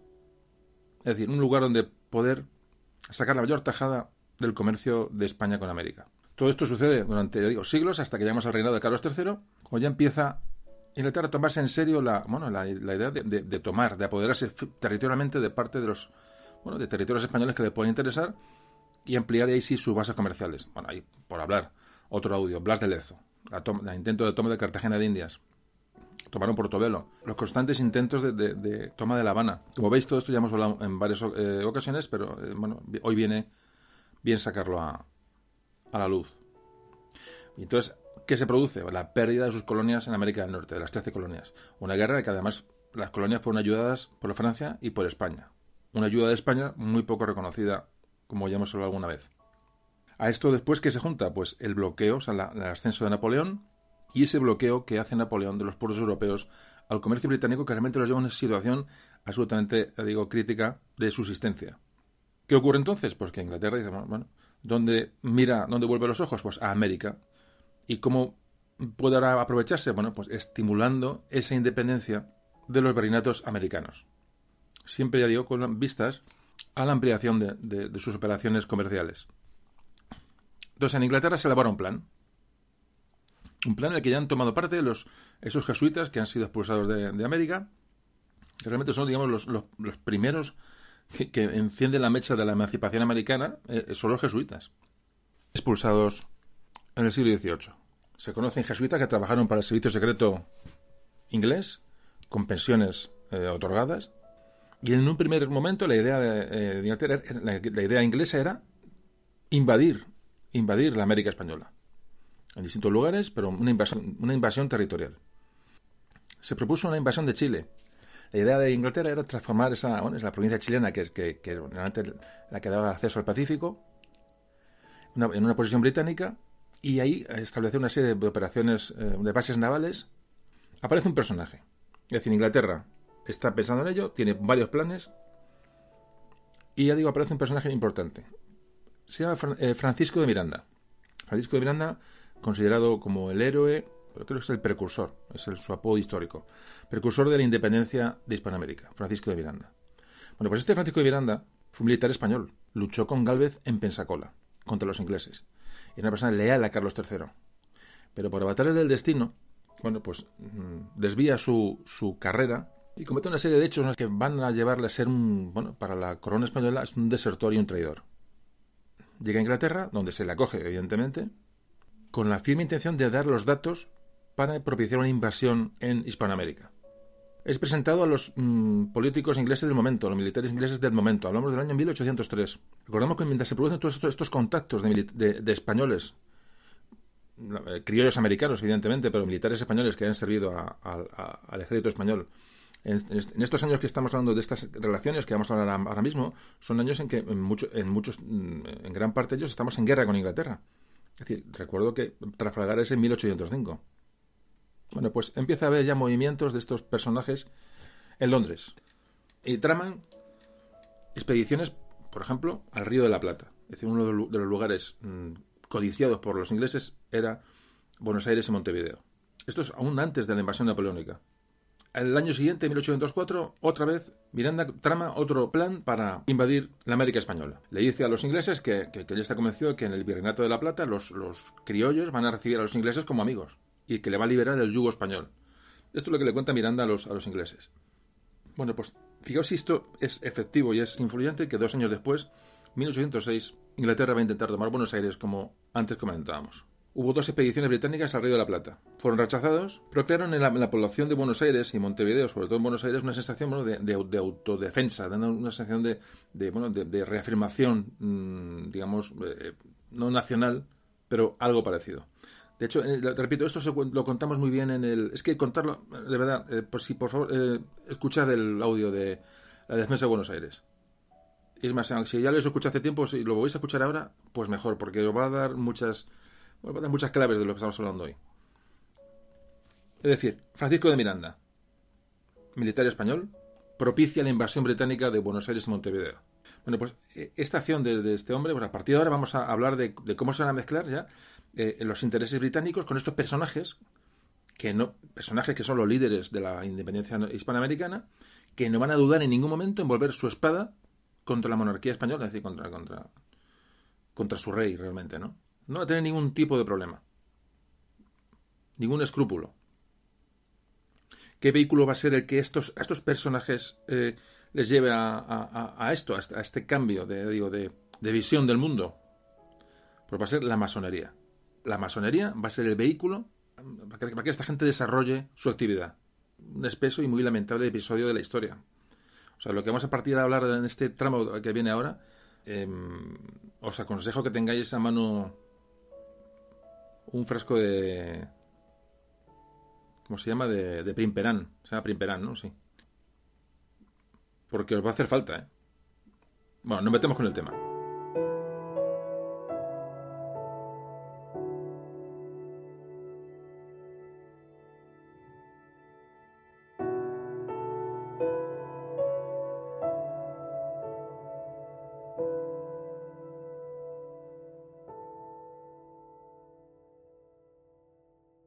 Vamos a hablar de estos, de estos, de estos hombres, estos hombres que van a ser utilizados por Inglaterra como agentes para, eh, bueno, para lograr lo que al final lograron. Es decir, Inglaterra al final se hizo con el comercio americano. Luego lo veremos al final, pero bueno, esto, esto ya se empieza a fraguar aquí.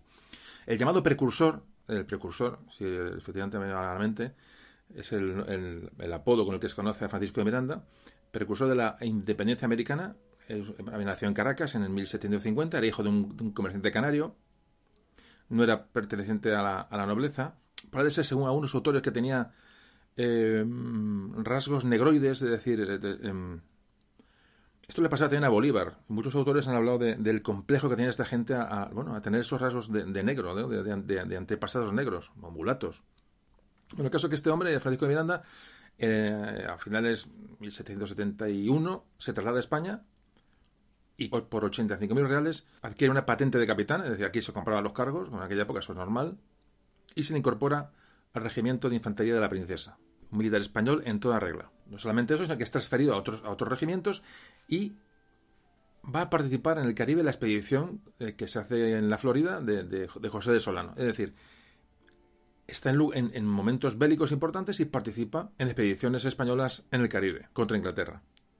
Estuvo en el triunfo en el sitio de Pensacola, el famoso sitio de Pensacola, del que aquí aún no hemos hablado en concreto, eh, esto permite a España recuperar la Florida, a los ingleses, y de allí Miranda pasa a Jamaica, pero pasa a Jamaica como espía. Está en Jamaica, luego va a La Habana, y ahí en La Habana parece ser que hay un, está en un proceso oscuro de contrabando. Mm, bueno, este hombre ya empieza a tomar caminos, caminos equivocados y es arrestado. Se fuga a los Estados Unidos y de ahí pasa a Londres.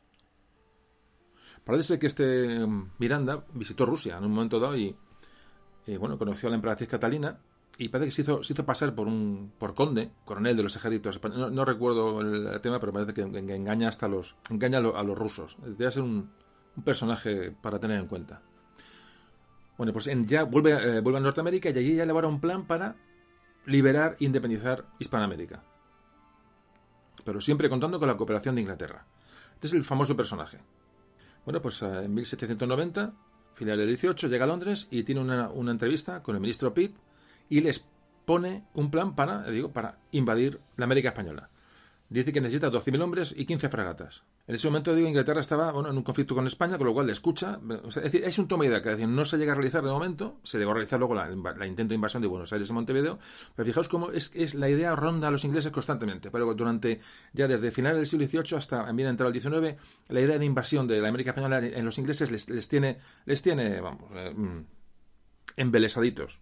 Y sobre todo teniendo personajes como este, como, como Miranda, que les va a poner en bandeja información, y una ayuda bueno, de cara a la estrategia a, seguir. Aparte que le puedes también buscar bueno, agentes en el propio territorio para que faciliten la invasión inglesa de, de cualquier ciudad, cualquier puerto en América Española.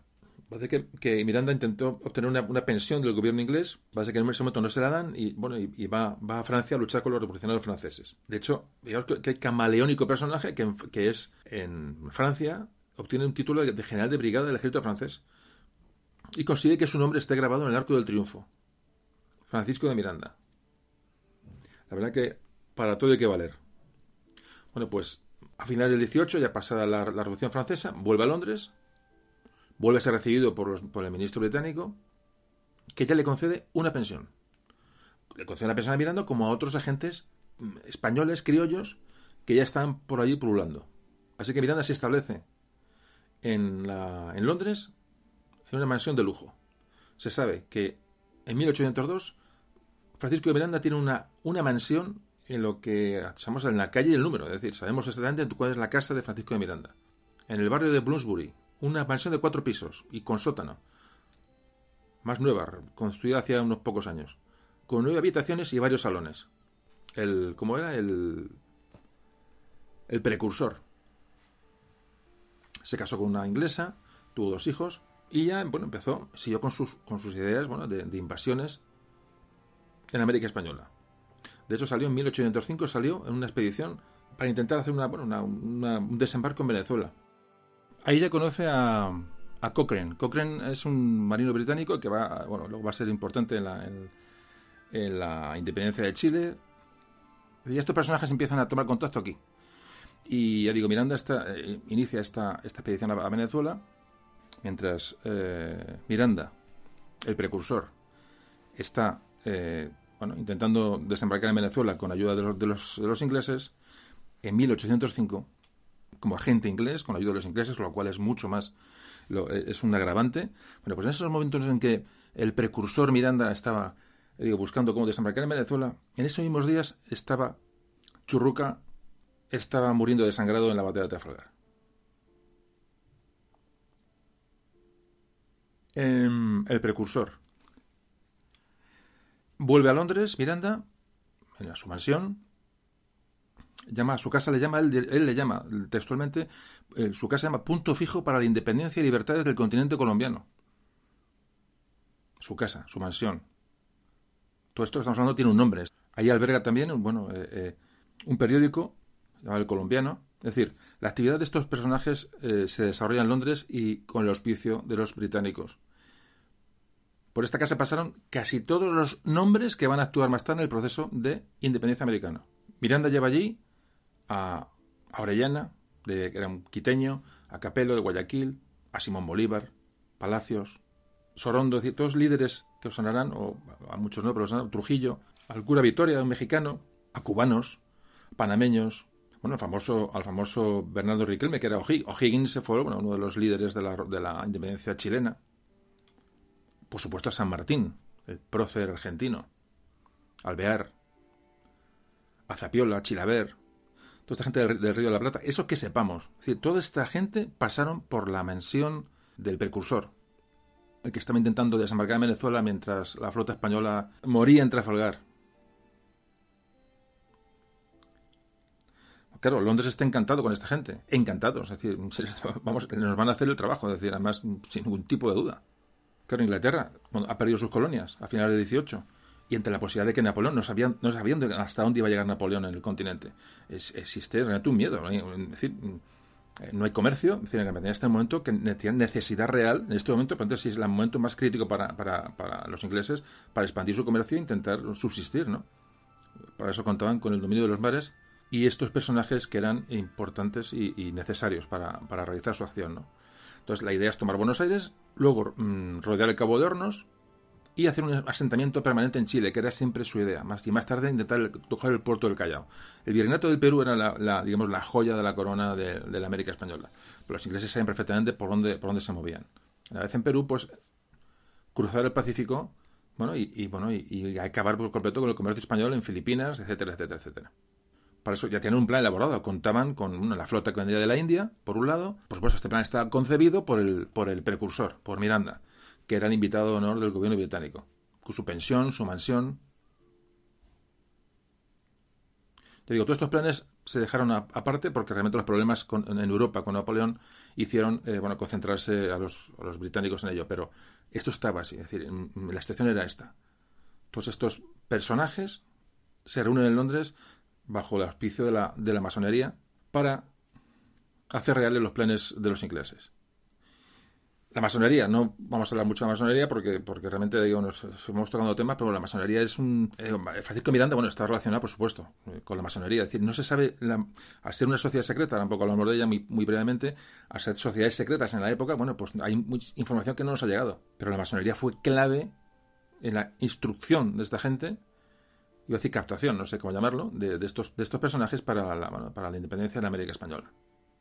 Eh, este Miranda, Francisco Miranda, se movió por todas las, logias masónicas de Europa, con total, en fin, tenía el libro, en fin, se sabe que era, un, era masón. Y la masonería, bueno, un poco por hablar un poco de masonería muy brevemente, la masonería que es con unos supuestos orígenes un poco remotos, realmente fue fundada en Londres, se sabe, en 1717.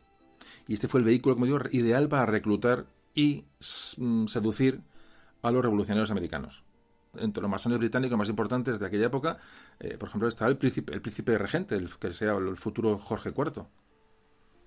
La masonería, la masonería, la definición de masonería según el diccionario de la Real Academia Española, para ir a, lo, a, centrarnos, pues la define como asociación universalmente extendida, originariamente secreta, cuyos miembros forman una hermandad iniciática y jerarquizada, organizada en logias de ideología racionalista y carácter filantrópico luego se conoció como la, francmasonería, que el significado de la, de la, masonería es albañiles libres, un gremio de trabajadores, bueno, que era muy, muy típico medieval. Todo nace, digo, tiene un nacimiento un poco remoto, pero todo viene de aquí. Entonces, los símbolos de la masonería son, siempre vienen de actividades de albañiles, de constructores, de, edificios, que solo fueron los primeros, parece ser que, bueno, que, que, mm, mm, crean esta, esta ideología, esta manera de entender la cultura, la filosofía. Luego esto se, extiende por, sectores sociales. Ya digo, se llega a la creación de la, de la logia, de la gran logia masónica en Londres en 1717. Los miembros de la, de la masonería se organizan en, logias, los grupos donde se organizan se llaman logias, y luego la unión de varias logias forma una gran logia. Bueno, pues ya digo, sus ideales pues, filosóficos, morales, proponen eh, la libertad, pues, el perfeccionamiento espiritual, eh, pues, la búsqueda de la razón, los razonamientos, el amor fraterno, la igualdad, la tolerancia religiosa, es decir, búsqueda de la paz, es decir, eso es poco el, ideario masónico. Sí es cierto que sus miembros fueron perseguidos, sobre todo por la Iglesia Católica, porque defendían la igualdad religiosa, es decir, eran, eran bueno, pues un movimiento intelectual, ¿no? De, liberación, de, muy al hilo del, bueno, del movimientos ilustrados, revolucionarios, es decir, todo nace un poco a la vez. Luego también eh, eran gente perseguida porque eran, bueno, de alguna manera, eran perseguidos porque en muchos lugares de Europa estaban eh, iban contra el poder establecido, con lo cual se consideraban bueno, elementos desestabilizadores. Por eso son sociedades secretas, porque realmente bueno, pues no, interesaba que supiera estas corrientes por dónde, por circulaban. Por eso digo, han sido siempre sociedades secretas y eso nos, nos impide saber exactamente bueno, el movimiento de estos caudillos criollos que se manejaron, manejaron por Londres bajo esta, estas logias masónicas.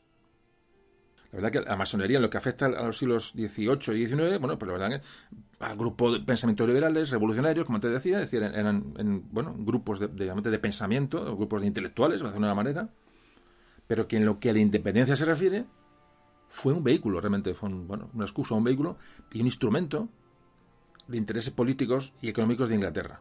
¿Y qué hicieron? Pues captar a estos futuros líderes o involucrar a estos futuros líderes de la insurrección, de la separación de la América hispana. Muy importante este dato que estamos hablando ahora porque realmente se habla muy pocas veces de esto.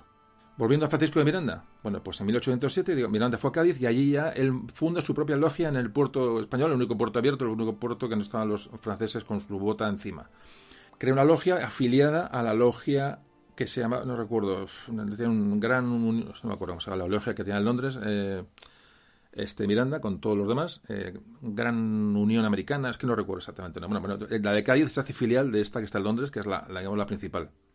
Y en Cádiz ya cuenta con en 1808 ya tiene 40 miembros. Y todos estos miembros, uno de, las, de los requisitos era que juraran la causa de la independencia en Hispanoamérica. ¿Dis cuenta la cuestión? ¿Cómo se va...? Es muy interesante este tema, ¿eh? Muy interesante. Es decir, muchos separatistas americanos, caudillos, Simón Bolívar, San Martín, estuvieron ligados a Miranda y a las logias masónicas. Eran masones. De hecho, Bolívar, Simón Bolívar, alcanzó el grado de maestro de, la, de una logia. San Martín, otro de los líderes más conocidos, líderes separatistas, había entrado en la logia de Cádiz. Después pasó a Londres. Hay muchos masones en Londres eh, que luego serían los, líderes de la, revolución. Ya lo que hacía falta a Inglaterra, es decir, eh, eh, inocular personas con, buenos militares probablemente, muy buenos militares, con carácter probablemente y manipulables. Esa es la idea, vamos, esto es lo que, eso es lo que se percibe de todos estos movimientos que hacen los británicos para, para, para acabar con el imperio español, para hacerse con el comercio. Esto es, esto es, además es una, es una, vamos, la, la estrategia es impresionante. Todos estos en la, en la logia londinense son eh, aleccionados y luego viajarán todos juntitos con San Martín en 1812 rumbo a Buenos Aires y ahí organizan la rebelión. Bueno, vamos a hacer una, una, pausa y seguimos hablando de ese tema que, que creo, creo que os, os, estará interesando porque mmm, me parece fundamental. Hacemos una, una pausa.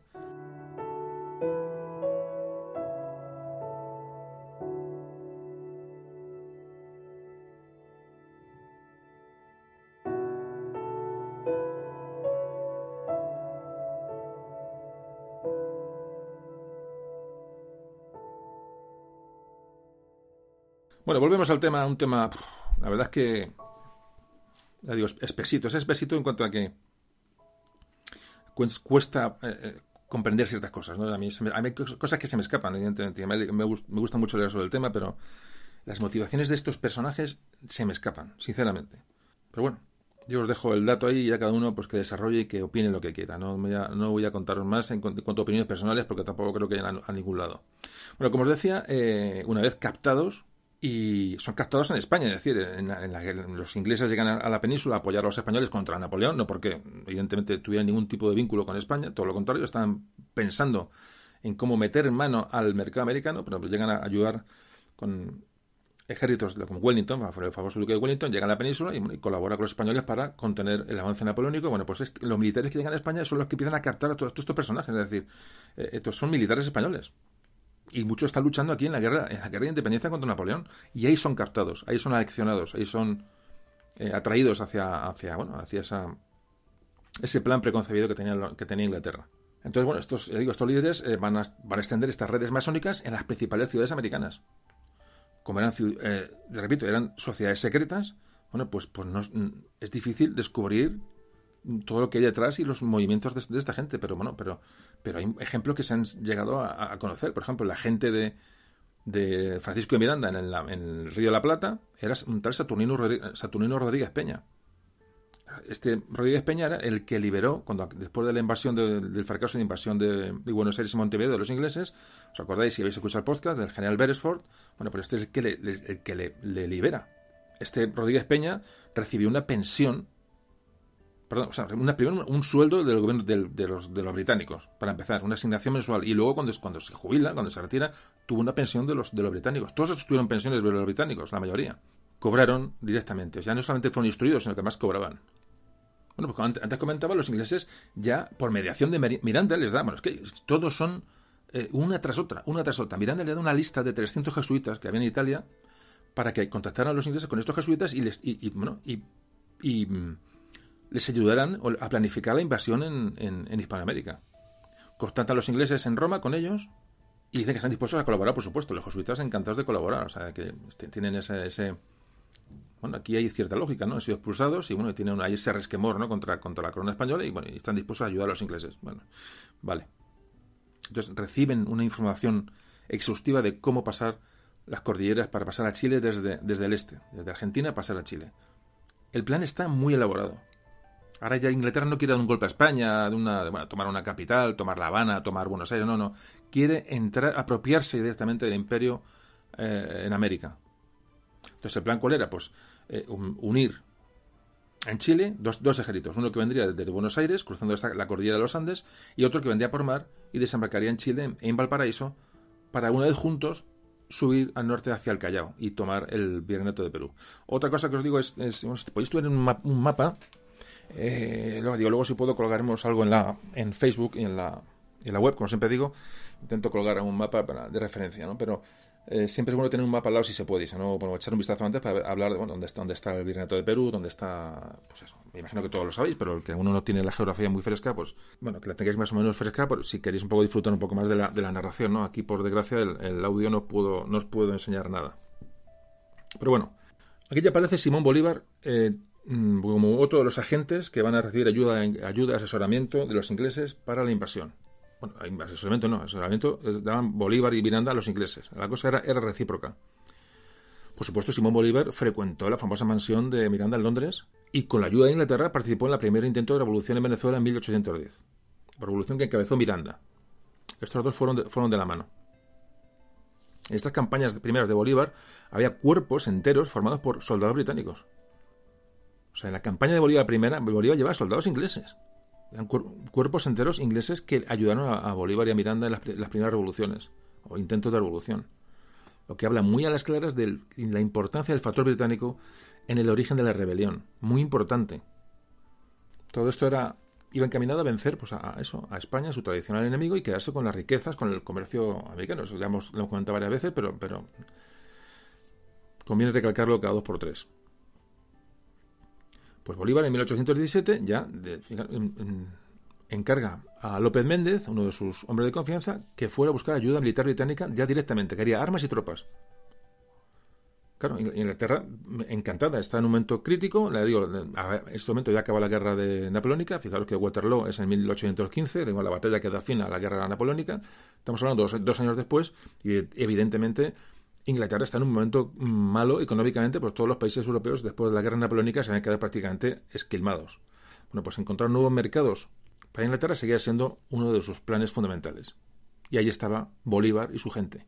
Bueno, pues numerosos pertrechos militares salieron de Inglaterra hacia, hacia Nueva Granada, lo que es, lo que es la, la zona de Venezuela, de Colombia, la, Gran Colombia, es decir, toda esa zona de, del noroeste o norte de la, del continente sudamericano. Bueno, pues ahí desembarcan en puertos neutrales y después son embarcados todos estos pertrechos y hombres hacia, hacia Venezuela. De hecho, España protesta, pero evidentemente no le sirve absolutamente de nada. Otro personaje que te os hablado un poco de tocar por encima, José de San Martín. José de San Martín tuvo, ya hemos comentado antes, tuvo muchos contactos con militares británicos que participaban en las campañas en la península. Es decir, los españoles e ingleses lucharon juntos bajo el mando de Wellington en muchas campañas entre estos militares que ya contactan con San Martín en la península, con San Martín y con mucho más. Hablo de San Martín porque es un poco la, cabeza del asunto, ¿no? O Bolívar o Miranda o líderes de las, de las de la independencia son los que estamos tocando porque son los más, los más conocidos. Pero podemos hablar de, infinidad de casos más, pero bueno. Entre estos militares, como comentaba, que llegan a la península, hay muchos que ya han estado en el intento de invasión de Buenos Aires. James Duff es uno de los militares británicos que parece que el que más influye en San Martín para hacerle provocar que abandonara el ejército español y se pasara a Inglaterra. Esto lo consigue un, británico amigo de San Martín. Y San Martín se va a Inglaterra. Este militar combatió junto con San Martín en la batalla de la Albuera, famosa batalla de la Albuera, y en el sitio de Badajoz. Que se sepa. Pues, bueno, San Martín estuvo en la batalla de Bailén. Es que o sea, era un militar de prestigio, un militar que había estado combatiendo contra los franceses en la península. Es decir, no es un tío que se escondió, era, un, realmente un buen militar, un tío realmente con arrojo, un tío con carisma. Todos estos personajes. Entonces, salvo, salvo claro, lo que pasa es que, esa disposición, esa mm, ser proclives a la, manipulación y a ser captados por, por los más por los británicos, el enemigo ancestral de España. Es que, es que repito, es muy eh, complicado entender lo que a estos, estos personajes les llevó a hacer lo que hicieron. Se puede entender que un militar criollo en América, que no estado en España, que no está en guerra napoleónica, bueno, pues eh, bueno, pueda prestarse a todos estos movimientos y encabezar y acaudillar revoluciones. Pero, si os fijáis, toda esta gente se, se forma en Londres. Son militares que han, Miranda ha combatido en, Pensacola, San Martín en Bailén, en La Albuera. Repito que ya cada uno saque sus propias conclusiones. Digo, San Martín tuvo contacto con muchos militares británicos, con tal Whittingham, con, con Baird, un Sir David Baird, otro militar británico importante que también estuvo con San Martín. Toda esta gente le, bueno, se, bueno, se fijarían en, personajes que fueran proclives a, ser manejados y los fueron fichando. La palabra es fichar. Los hechos son los hechos. En 1818 San Martín escribe al comandante en jefe de la Armada Real Británica y dice, le hace saber que hay un agente del gobierno de Chile en Londres, Antonio José de Isarri, que estaba facultado para ofrecer a Gran Bretaña la cesión de la isla de Chiloé y el puerto de Valdivia, así como una reducción de derechos para todos los buques británicos durante 30 años, a cambio de asistencia militar. O sea, San Martín ah, contacta con el jefe de la Armada Británica, la Armada Británica que, es la, británica, es decir, que están, saben a lo que van los británicos, han estado intentando invadir mm, durante siglos el continente americano, hace poco en Buenos Aires, contacta con un agente o sea, le hace saber que hay un agente chileno en Londres, este Talisarri, que y, le ofrece directamente la, cesión de una isla y un puerto, el puerto de Valdivia, para, y, bueno, y, por supuesto, reducción de aranceles y derechos para todos los buques británicos que durante 30 años, a cambio de que le apoyen militarmente. Pero no queda la cosa. San Martín le ofrece, le ofrece que un príncipe de la familia real británica sea eh, que será, dice que va a ser bienvenido si se llega allí como monarca sudamericano, siempre, eso sí, un régimen constitucional. Ah, es normal. O sea, ofrece la, monarquía de, Sudamérica a un a una miembro de la, familia real británica. Bueno, esto lo hace San Martín, José de San Martín, el caudillo, el prócer, el libertador. Y voy a hacer un, pequeño, un pequeño inciso ahora. Sufro de estos personajes, estos personajillos, porque para mí son españoles. Es decir, si tú eres el que está escuchando el podcast, eres argentino, colombiano, chileno, que que hay muchos, o mexicano, que hay muchísimos, eh, em, no penséis que esto es una... No, no, es que yo sufro por esto porque para mí San Martín es español. Aunque, aunque no naciera en la península, es un militar español, es un, es un criollo, para mí es un español más. Entonces, todos estos procesos en los que vende realmente, por, por, los, está vendiendo a, su pueblo realmente, San Martín, con lo, con lo, que está haciendo. Tú no puedes ofrecer a la monarquía sudamericana a un, a un miembro de la familia real británica. Tú no puedes vender un puerto, ni puedes vender una isla, no puedes, vamos a ver. No puedes hacerlo, y menos con los, británicos. Es decir, una persona que está mediatizada, evidentemente. Eran personajes mediatizados por, y utilizados por, por, por Inglaterra. Eran agentes británicos. Un poco exagerado, ven. Pero yo lo veo así realmente. ¿Qué pasó? Que bueno, que O'Higgins, el famoso O'Higgins, este, O'Higgins, otro de, origen irlandés, otro podcast que hemos tratado, ¿no?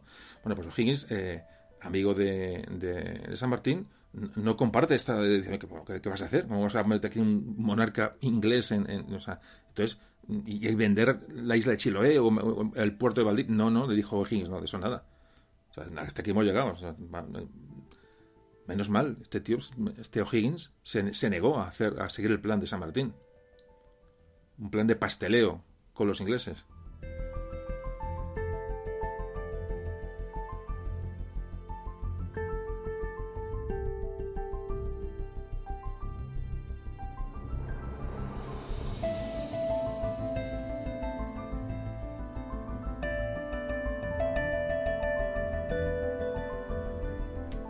Todas las campañas que de San Martín posteriores ya después va a tener a su lado eh, eh, amigos ingleses importantes. De hecho, va, a hacer que amigos con nombres y apellidos. No voy a, vamos, es que ya, no, no, es que les hace generales, les sujeto en Perú a ingleses. Sus amigos ingleses, San Martín les hace generales. San Martín estuvo en el. Es que San Martín estuvo en el. En el, participó en un sitio Orán. Ese ancestral también enemigo, los piratas de Argel también tocaron a San Martín, es decir, participó en un sitio Orán. San Martín estuvo en la, guerra famosa de guerra del, del, Rosellón, que queda conocidos de podcasts anteriores, la guerra que se hace contra Francia. En la guerra de las naranjas en Portugal. Está en Bailén, en la Albuera, en Badajoz. Entonces, este, y todo esto que hemos hablado antes, de, sus ofrecimientos, todo esto no se comprende si estamos ante un, personaje realmente mediocre, no, no, se entiende. Muy, muy, militar, puede tener carisma, pero es un personaje medianito, medianito, medianito, y ahí me quedo. Porque no me gusta utilizar el término traidor. No me gusta porque es, ver, como siempre digo, la historia con los ojos de hoy, ¿no? Entonces había que analizar muchos factores que probablemente hoy se nos están escapando. Y además tiene una definición un poco simple pero por momentos no se siente tentado a, calificar a todos estos personajes, y especialmente a San Martín, como un traidor. Aquí en España se le considera un traidor. Pero bueno, es difícil, analizar la historia de, de, tal, digo, y las trayectorias de estos, de personajes de tal lejos, pero hoy estamos dando unas claves que creo que muchos desconocíais. Vamos a achacar su comportamiento a una personalidad influenciable, y ya está. Y que fue aprovechada por los ingleses y nos quedaremos ahí. No vamos a hacer demasiada sangre con San Martín porque tampoco creo que lleguemos a ningún sitio. Y repito, eh, el que primero que le duele es a mí. O sea, en España duele estas, estas... Bueno, aquí en España, vamos a ver, es que aquí en España estos, estos, estos personajes tienen estatuas. San Martín tiene una estatua en Madrid, Bolívar tiene una estatua en Madrid, bueno, Fernando VII también. No, no penséis que estamos hablando solamente de los, de los caudillos hispanoamericanos. Que Fernando VII, el rey traidor, el rey aquí son como el rey felón, el rey que traicionó a su pueblo por, por, por nada, su padre también lo hizo, bueno, pues Fernando VII tiene una, estatua en Madrid, sin ningún rubor. Pues bueno, la estatua de Bolívar en Madrid y una estatua que es preciosa, una estatua que parece que es, vamos, San Martín tiene otra estatua preciosa. Aquí cada uno, en fin, bueno. Ya he comentado que en el principio que este iba a ser un audio de conceptos y no demasiados datos porque eh, los datos imprescindibles que estamos utilizando para argumentar, ¿no?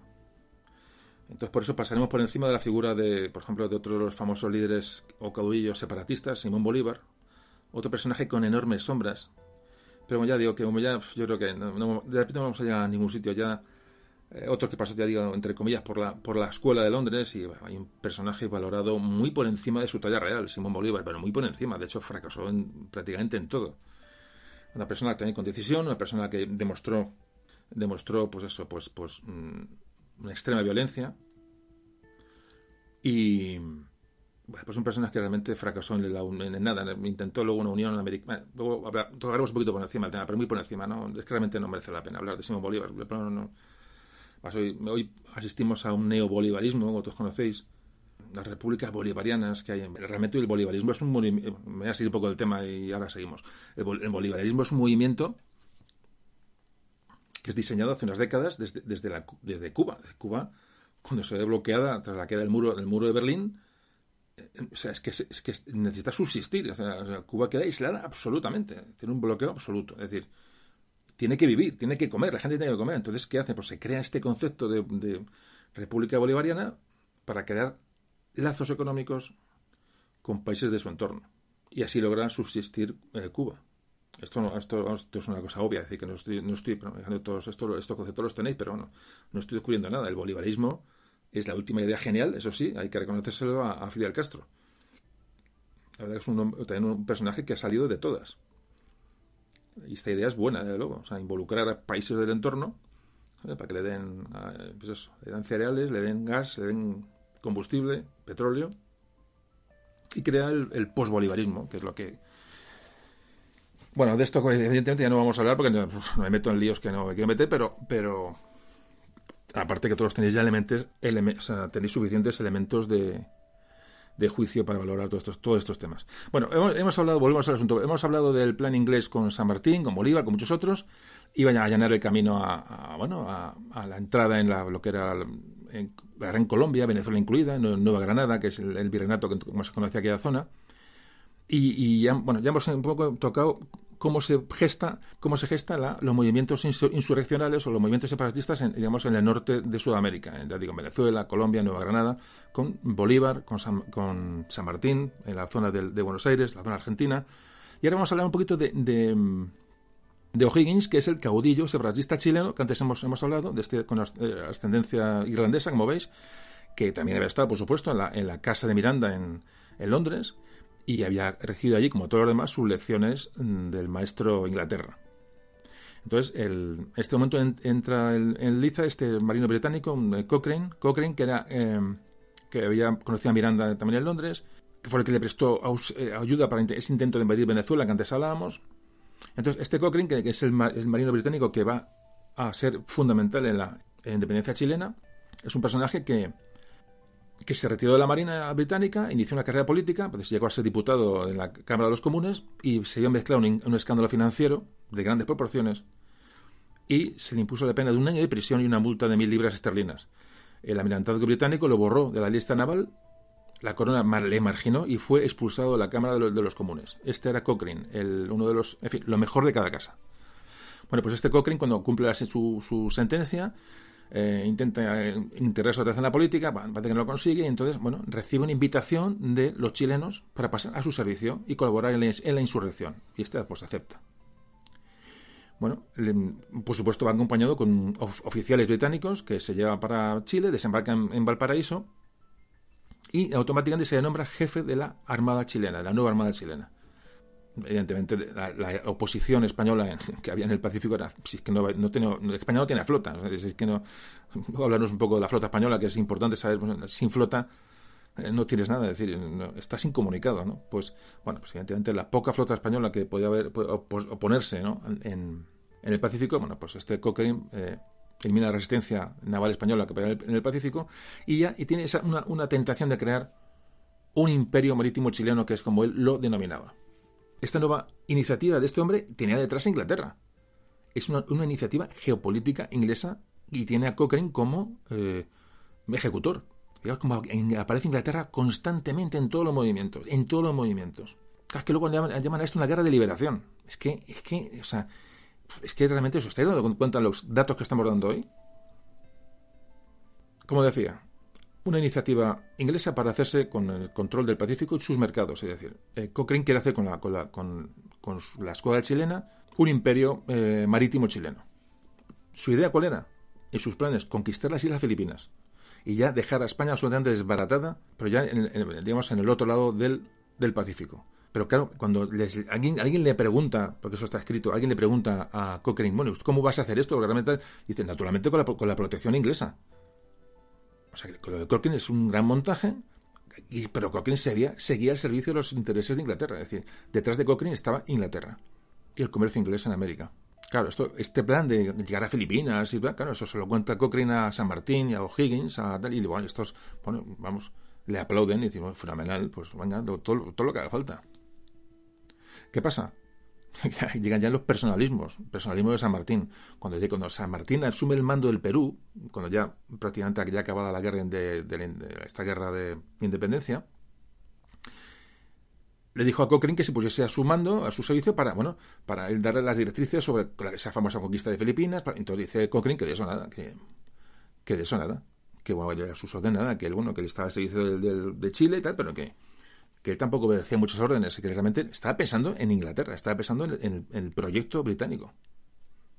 Bueno, fijaos lo que hemos hablado. Hemos hablado de tantas cosas, tantas cosas, eh, eh, que yo creo que, tenéis argumentos suficientes como para entender que esta, situación fue así, fue, fue real. Y comprender que la ayuda de Inglaterra fue clave en el proceso de independencia. Eso es lo que estamos intentando argumentar. Esto no lo, leeréis en ningún libro de historia.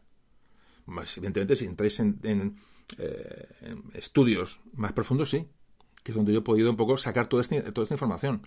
Pero en el libro de historia normal, esto no lo veis, bueno, en el libro de historia en, Sudamérica, en Hispanoamérica, vaya a olvidaros de la, vamos, ni de broma. Lo clave que fue Inglaterra el proceso de independencia no lo vais a ver en ningún sitio. Y además esta ayuda, como también se ha hablado cuando se habla de ayuda desinteresada, como una cosa romántica, ¿no? Contra, contra España. siempre se ha llevado esta guerra de independencia de, de los criollos, o sea, de, los criollos americanos, de los americanos contra los españoles como si fueran dos... Eh, es que realmente hoy estamos demostrando que fue una guerra civil. Una guerra civil, además, impulsada y auspiciada por intereses eh, británicos, obviamente, entre otras causas que antes hemos enumerado, no nos olvidemos, muchas causas económicas, de trato, de fallos, de, evidentemente, y falta de vista a futuro de los de la monarquía borbónica, ¿no? Esta y, anteriores, ¿no? La invasión napoleónica, es decir, hay un montón de, de factores pero, pero estos que estamos hablando realmente son, desconocidos y son claves. Estos sí que son claves. Y ha sido y silenciado por los historiadores hispanoamericanos, ya repito, para salvar el prestigio de sus líderes, de sus próceres, como los llaman. Repito, que para mí son españoles, realmente. Y repito, por eso me duele hablar de. porque me duele, no, es un. No estoy hablando de un general francés, un general inglés, no. Estoy hablando de San Martín, de Bolívar, de, de Miranda, de todos estos personajes, de luego de Sucre, hay tantos que realmente los tomo como criollos españoles, pero que, que, eran descendientes de españoles, es decir, eran blancos, o sea, no eran, no eran indios, no eran negros, no eran, o sea, eran, eran descendientes puros de españoles. Algunos hasta de primera generación, es eran padres con padres españoles, como hemos, hemos comentado antes. Bolívar se casó en Madrid. Hace poco paseando por la Puerta del Sol con mi amigo Miguel, Miguel Reseco, ¿os acordáis? Miguel Reseco, que es el, el que me ayudó en el programa de, del 2 de mayo hicimos una vuelta por Madrid y yo no lo sabía. Dice, mira, aquí se casó eh, Bolívar. Digo, ¿qué dices? Y dice, sí, sí, aquí está, al lado de la Puerta del Sol. Estuvo en Madrid, se casó aquí, tal, tal, y me estuvo explicando. Y no, yo lo desconocía por completo. Sé que estuvo en Madrid, pero no sabía que estaba. Y yo, no, es que, o sea, son gente que son parte de la historia de España. San Martín os cuento, fíjate lo que hemos hablado de San Martín. Estuvo en todas las, estuvo en Bailén, estuvo en Orán, estuvo en. Por eso, nadie se piensa que esto es una que es una carga gratuita contra líderes, no, no, contra argentinos, no, no, que mucho menos. Para mí son, son españoles, son españoles. San Martín es un español más. Por eso me duele más. ¿Cómo se produjo este proceso de independencia? Que evidentemente era lógico y hubiera llegado de todas formas, pero no de esta manera, y menos vendiéndote a los, a los británicos. Porque luego, como veremos, los británicos se aprovecharon de la situación. Eso lo veremos al final, en la parte más triste de todo este proceso, ¿no? el, fracaso encima de, de, esas independencias, ¿no? Como quedan atoradas, quedan embarrancadas por culpa del, del mundo anglosajón. Un podcast para mí de, eh, los más interesantes, de los más complicados y de los más interesantes, porque estamos hoy sí que estamos escarbando un poco en, en, temas desconocidos y no, no, desconocidos, tergiversados, que es peor. Bueno, no vamos a comentar nada más sobre esto porque creo que el tema británico de Castel Alturas, eh, ya llevamos hablando un buen rato, ha quedado bastante, ha quedado bastante claro. Venga, hacemos una pausita y seguimos hablando porque vamos a, meternos en la situación ya propiamente de lo que es la revolución. El tema ya un poco ya militares y tal, eh, vamos a pasar un poquito por encima, pero vamos, entramos digamos, ya en la parte final del podcast ahora mismo. Y digo que toca hablar de lo que sí, de lo que es la guerra en sí, que al fin y al cabo es, es el tema que hoy tocaba, tocaba tratar. Venga, enseguida estamos aquí.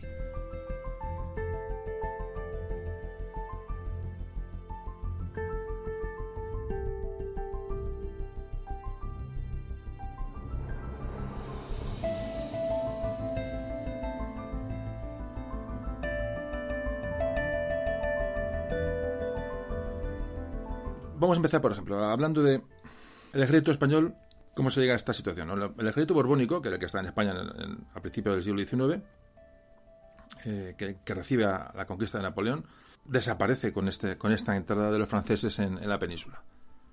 La entrada de Napoleón en la península hace que este ejército mm, bueno, pues desaparezca realmente, lo borra del mapa. Entonces, al iniciarse esta revolución en, Hispanoamérica, el ejército regular español en América se desintegra también. Y entonces, muchos de las unidades eh, se, bueno, se integraron en los ejércitos independentistas, otros pasaron a, depender de las juntas, eh, de las juntas de gobierno, las famosas juntas.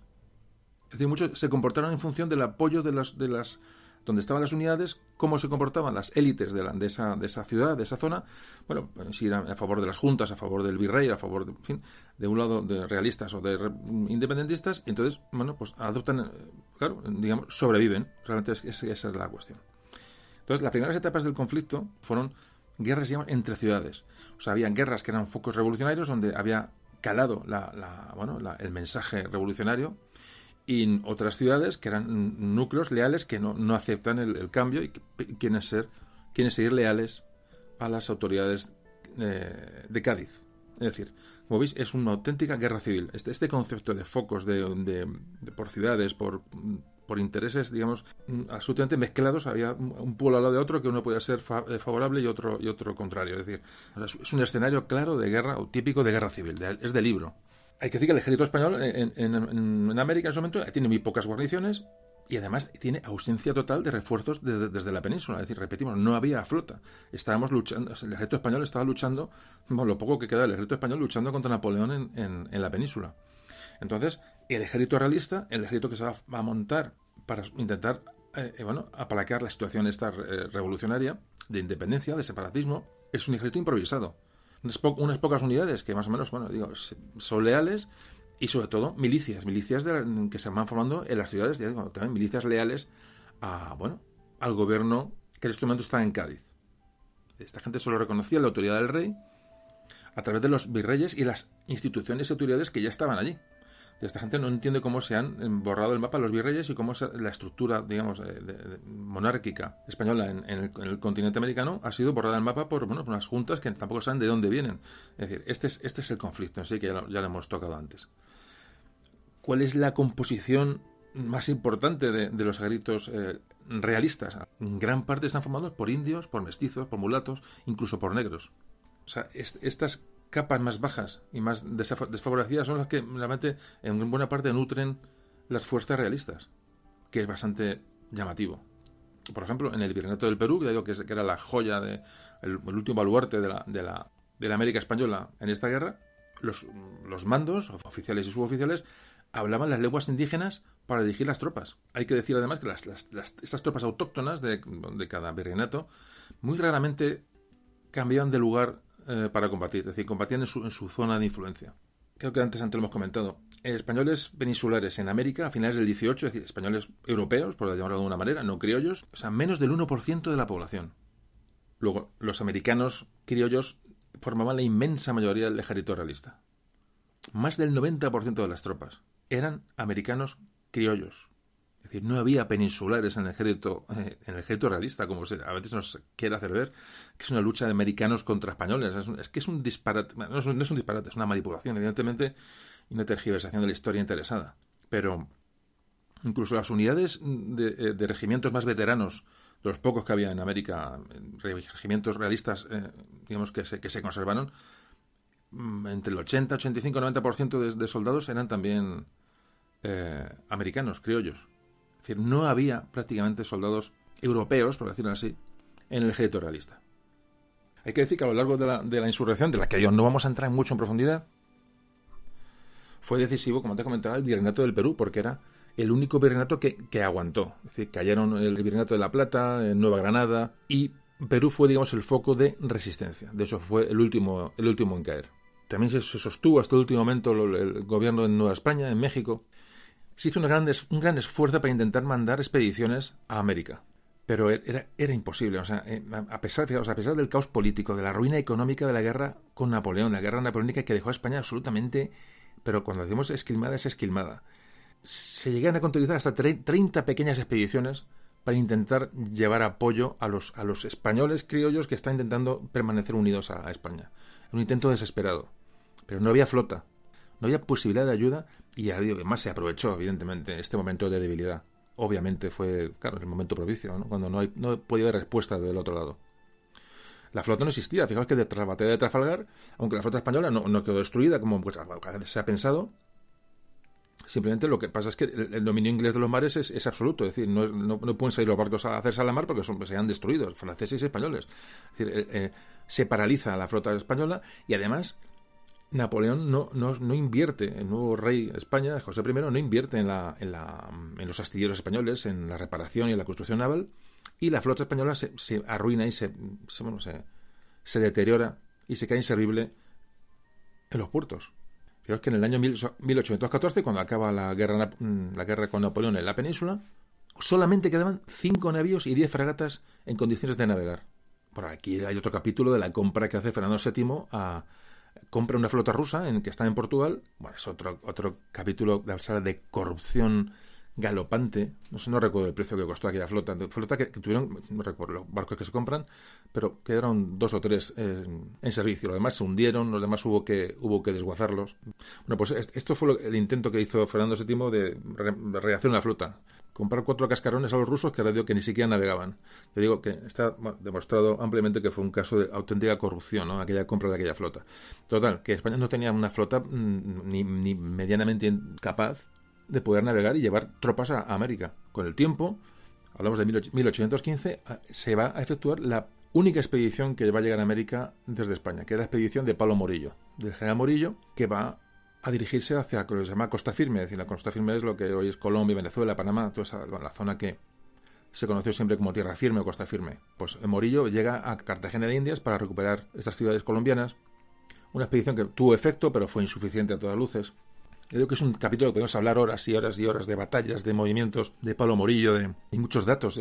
por eso os los dejo a vosotros para que podáis investigar cómo, cómo sucedieron estos hechos y pues si no, esto interminable.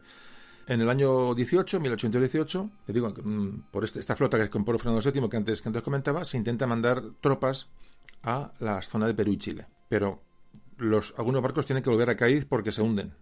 Otros se hundieron realmente.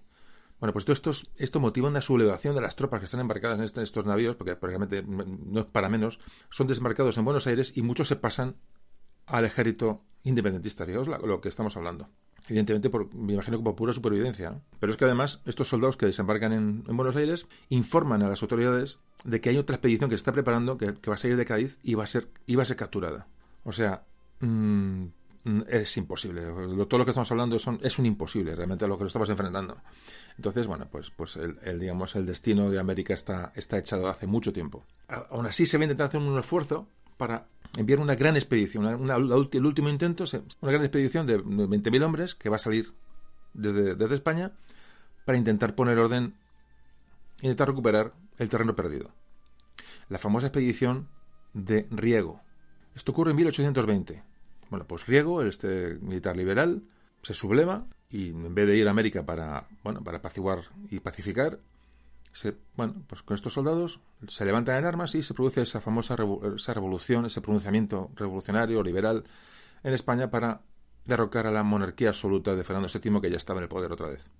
Esta gran expedición que el objetivo era tomar Montevideo, eh, Buenos Aires y de ahí una, con una base estable con ayuda de realistas de la zona penetrar en, en Sudamérica, bueno, y ya digo, intentar pues revertir la situación. Bueno, pues de hecho, bueno, de hecho San Martín dice, cuidado que, vienen estos, es decir, creó cierta inquietud en, eran muchos hombres, era una expedición importante, una expedición de, más de 20.000 hombres, 14 escuadrones de caballería, 6.000 marinos, se, lograron, se lograron reunir 35 navíos de guerra. Es decir, era el último esfuerzo. Pues esa, esa, esa expedición se queda en España para... ¿Para qué? Pues para luchar entre españoles como ya tratamos en el podcast de, Riego. Riego otro masón, por cierto. Fijaos la influencia que tuvo Inglaterra en todos estos personajes, ¿eh? no solamente en América, sino también en España. Fue una desestabilización absoluta, o sea, aquí, aquí arranca el siglo XIX, ya digo, y, para qué voy a contar más. Pero digo, esta insurrección de Riego conduce a España a ese famoso trino liberal de que hablamos en, el, en aquel audio, y este gobierno liberal interrumpe directamente el apoyo a los realistas en América, o sea, se olvida de ellos. Quedan absolutamente abatidos. ¿no? Los realistas en América se enteran bueno, de que la expedición no va a llegar, de que hay otra vez un conflicto interno en España. ¿Quién va a luchar ya por nada? aquí realmente el fracaso de esta expedición es el fin de la, el fin de la causa y, digamos es de la propia España es donde se garantiza la independencia de América. Son los propios españoles los que hacen que aquello, que aquello llegue, a, a su fin. ¿no? Por si era poco, bueno, pues luego, bueno, ya se sucede. Europa ahora sí ayuda a España para, bueno, para rehabilitar a Fernando VII en el, en el trono. La Santa Alianza, aquel ejército francés que entra en España, los cien hijos de San Luis, que ya hablamos en aquel audio. Riego es ahorcado, vuelve a reinar Fernando VII, acaba el trino liberal, comienza la famosa década ominosa de Fernando VII, es decir, otra vez el, absolutismo, conflictos, luego vienen las guerras carlistas, ahí, hasta ahí llegamos. Como dato importante, en el año 1820 cuando la expedición de Riego se queda en España no acude allí, había en, en América, en toda América, hay contabilizados soldados españoles, como hablamos peninsulares o europeos, por decirlo de alguna manera, había 9.000 hombres. 9.000 hombres para cubrir todos los territorios americanos. Y ya nunca más se formó una, ninguna expedición desde España. O sea, se abandonó a su suerte realmente a, los, a esos leales que están, bueno, dejándose allí la vida y luchando bueno, por, por lo que ellos creían que era lo justo. Así que la caída de América, como podéis comprender, es absolutamente irreversible.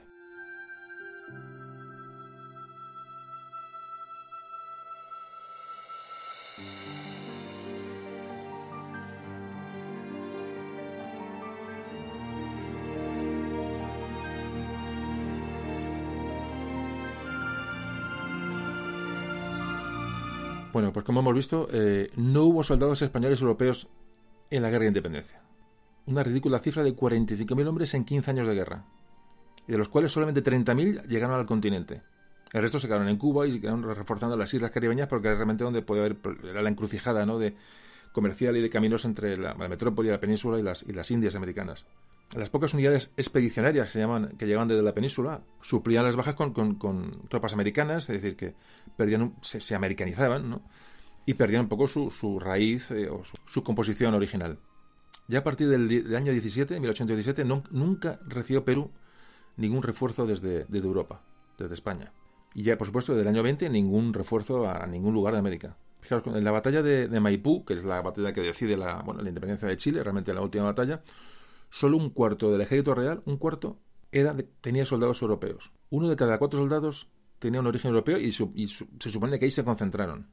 Esta batalla, esta batalla que estuvo San Martín, el de Bailén. Son derrotados los realistas y Chile queda liberado. Eh, bueno, ya Buenos Aires, por supuesto, el, el, de la, de la Plata, en fin, van cayendo como ficha de dominó y solo va a quedar al final eh, Perú, como ahora veremos. En Nueva Granada y Venezuela, que es la zona de Venezuela, la zona de Colombia, Nueva Granada, que es donde está Pablo Morillo, con esa expedición que llegó años antes, bueno, pues, al final se le dice que vuelva. El gobierno liberal dice a Pablo Morillo que regrese a España, que aquí no, allí no tiene nada que hacer y deja y abandona a ese ejército expedicionario de Costa Firme, un vergonzoso abandono por parte de los liberales en España, bueno, pues es decir que somos son las personas son las mismas, los las ideologías son las mismas y, y normalmente si fijáis tienen las mismas las mismas conductas. Bueno, pues este gobierno liberal de corte liberal lo que hace es abandonar al, ejército realista que mandó a que, estaba en, en, América y le dicen a su general a Morillo que, que, regresa a la península Claro, en el momento se va el líder y se percibe que esto va, al declive, va al, desastre, pues hay una deserción masiva de tropas de, bueno, ya del principio del, del 1821, bueno, realmente se disuelven batallones completos de esta fuerza de Morillo, se disuelven sin, su general y sabiendo lo que está pasando en España y el poco apoyo que hay y que están abandonados, bueno, ¿qué pintamos aquí? Evidentemente se empiezan a disolver unidades completas. Se habla de que Morillo tenía en, en el ejército que tenía 2.000, 2.000 europeos bajo su mando. Le quedan 2.000 de los 15.000 con los que llegó. Ojo, ¿eh? Quedan 2.000. Pero una fuerza importante. Así que, bueno, pues estos, estos hombres que están, están por ahí eh, vagando por, por aquellos territorios, parece que, que llegan a México y ahí se embarcan con destinos, no recuerdo si hacia Cuba o hacia la península. Para ahí se concentran una serie de, soldados europeos, es decir, cuando hablo europeos es españoles peninsulares, no criollos, que, que se reúnen y, y, son embarcados cerca de 4.000 hombres que abandonan aquella guerra y al, evidentemente el desmembrado ejército realista desde, que, que, habían también en, Nueva España. Y este, este, abandono, estas deserciones alcanzaron también en los propios campos de batalla. En la batalla de Carabobo, que es una batalla en la que donde Venezuela logra su independencia, la última batalla, igual que la de, que hemos hablado antes de Chile, bueno, pues aquí está Simón Bolívar, como es lógico. La caballería al completo de, la, de las milicias realistas, que eran criollos, llamados llaneros, desertan en su totalidad y dejan vendido el ejército realista. En todos los frentes se producen sucesos parecidos. Además, dentro, de, los, de los realistas, las luchas internas entre absolutistas y liberales, que, que, ni siquiera dentro del ejército realista mm, había, había, había unidad. También se dividieron en América los defensores de la monarquía, o sea, de, los, de, la monarquía española, de los realistas. También estaban divididos. El caso de Nueva España de México fue, fue diferente, como del principio, porque bueno, eh, eh, parece que los que se mm, decidió, los gobernantes decidieron negociar con los, con los indígenas insurgentes que han hecho la, aquella revuelta famosa hace años y negocian con ellos un poco cómo llegar a la independencia de México.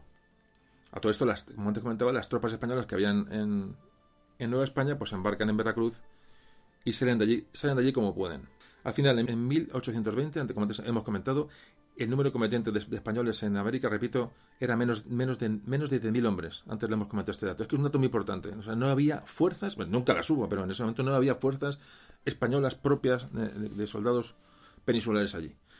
Esto lo repito para que para desechar el, desechar la idea de que era una guerra de americanos contra españoles. No, no, es que en América no había prácticamente soldados españoles, o sea, soldados peninsulares. Eran soldados criollos que apoyaban una causa o apoyaban otra. Creo que eso está quedando súper claro. Cuando alguien nos cuente, no, es que los españoles vinisteis a... Se escucha todavía, ¿eh? Los españoles, ah, es que aquí echamos a los españoles. Que eso se oye todavía hoy. La Copa Libertadores de fútbol. Yo cada vez que escucho una Copa Libertadores digo, ¿Libertadores de qué? ¿Quién ha libertado estos? ¿Qué han libertado? Ahora, bueno, ahora, ahora veremos, veremos el final del, el, el, final del cuento, que es lo peor de todo, claro. Una vez que las independencias se consiguen, aquí viene, viene la traca final. En el Virreinato de Perú, que era el que resistió al final, había simplemente 1.500 hombres de origen eh, peninsular europeo. Y de estos 1.500, solamente 500 llegaron a la batalla final, la batalla final de la guerra de independencia, que era la famosa batalla de Ayacucho, Con esta batalla se libera Perú. Ahí estaba el general Sucre, otro masón, otro convencido, quiero decir. cuando hablo masón no es, no es, peyorativo, es masón es, es, pues eso, uno que entró a, formar parte de este juego, ¿no?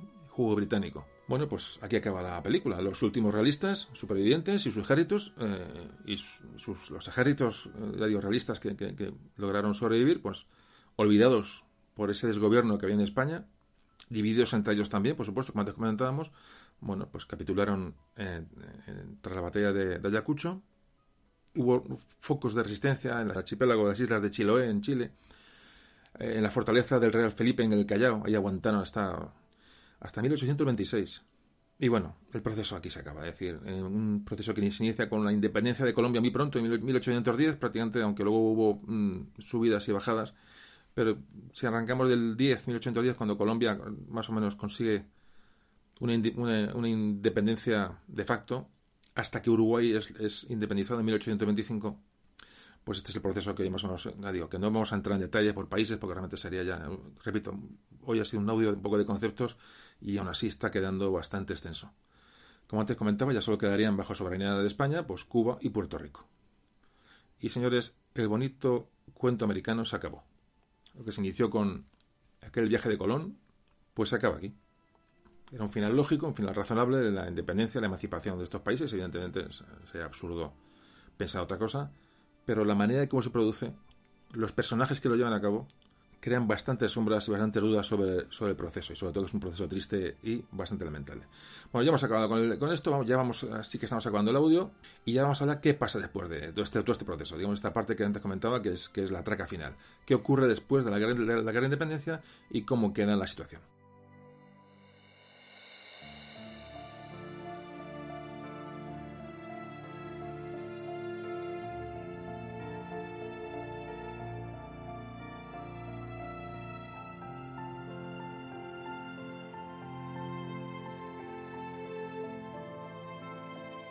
Bueno, vamos a hablar de los efectos de la guerra. España pierde la mayor parte de su imperio en el mundo y, bueno, y se, sumerge, entra en el negro siglo XIX, empobrecida, dividida, revoluciones, guerras carlistas. Bueno, pues la pérdida de América es, un palo tremendo. Eh, económicamente, bueno, pues la, evidentemente España no, se va a recuperar, o le va a costar mucho recuperarse. Ya viene se recupera ya bien entrado el siglo XX. El coste en vidas humanas fue terrorífico. El coste en recursos económicos terrorífico. Una lucha sin cuartel que duró casi 15 años. La mortalidad durante la guerra, eh, que se produce por, bueno, por, los, por, las batallas, por las guerras en sí, o por las condiciones de hambrunas y epidemias que, arrastran todas estas guerras, y más en un continente tan grande y con un territorio y un terreno tan, tan dispar, se han valorado, así por encima. En Venezuela, 250.000 muertos entre 1810 y 1821 de una población de un millón. Nueva España, el actual México, entre 250.000 y 500.000. Una cifra mm, abierta, pero ahí está. El mismo periodo, entre el 10 y el 21. En Nueva Granada. Nueva Granada, que, era la, bueno, la, mm, en la, gran, la, gran, Colombia, que, que, agrupaba Venezuela, Nueva Granada, Ecuador, bueno, eh, más o menos se estima que unas bajas de casi 600.000 personas. 600.000. En Chile y Perú, 20.000. Al llegar la guerra más tarde y ya llegar con menos virulencia, bueno, pues en Perú y en Chile las bajas fueron, menores. Hay un censo oficial en, de 1825, que luego se usó en, años más tarde en, la, en, Nueva Granada, y se habla que en, Nueva Granada se redujo el censo entre 1810 y el 1825 de 1.400.000 a 1.200.000 habitantes, es decir, 200.000 habitantes en 15 años. En Ecuador, de 600.000 habitantes a 500.000, 100.000 desaparecidos, muertos. Son cifras escalofriantes, dichas así fríamente, bueno, vale, hablamos de miles, millones, pum, pam, pum, pero si os dais cuenta, es una auténtica masacre, o sea, es un auténtico desastre, mm, pero sin paliativos, o sea, no, no hay por dónde cogerlo, no hay por dónde cogerlo. Pues esto la historia muy universal ni, ni la contempla, no va a contemplar esto, para nada. O sea, la, emancipación eh, hispanoamericana no, ni existe. ¿Consecuencias económicas? Pues ya, pues ni os cuento. Los países hispanoamericanos que, basaban su economía en, lo agrícola, mientras en, Europa estaba ya, había estallado de sobra la revolución industrial, bueno, pues eso fue un atraso tremendo, en donde no había recursos, no había, capacidad de competir con, el comercio europeo, ni de broma. Se alejan de España, que aunque, bueno, al, separarse de España se intuye una, libertad de mercado, esto realmente no llega nunca a, su, a suceder de facto porque están en, encima los ingleses, mm, buscando cuando, a cuando la fruta madura iba a caer. Pero además, al, al alejarse de España, las naciones eh, hispanoamericanas pues, pues, pierden las rutas comerciales, pierden aquel proteccionismo que siempre, tuvieron de, la monarquía española, y hoy quedan desamparadas frente a británicos y, por supuesto, americanos y norteamericanos.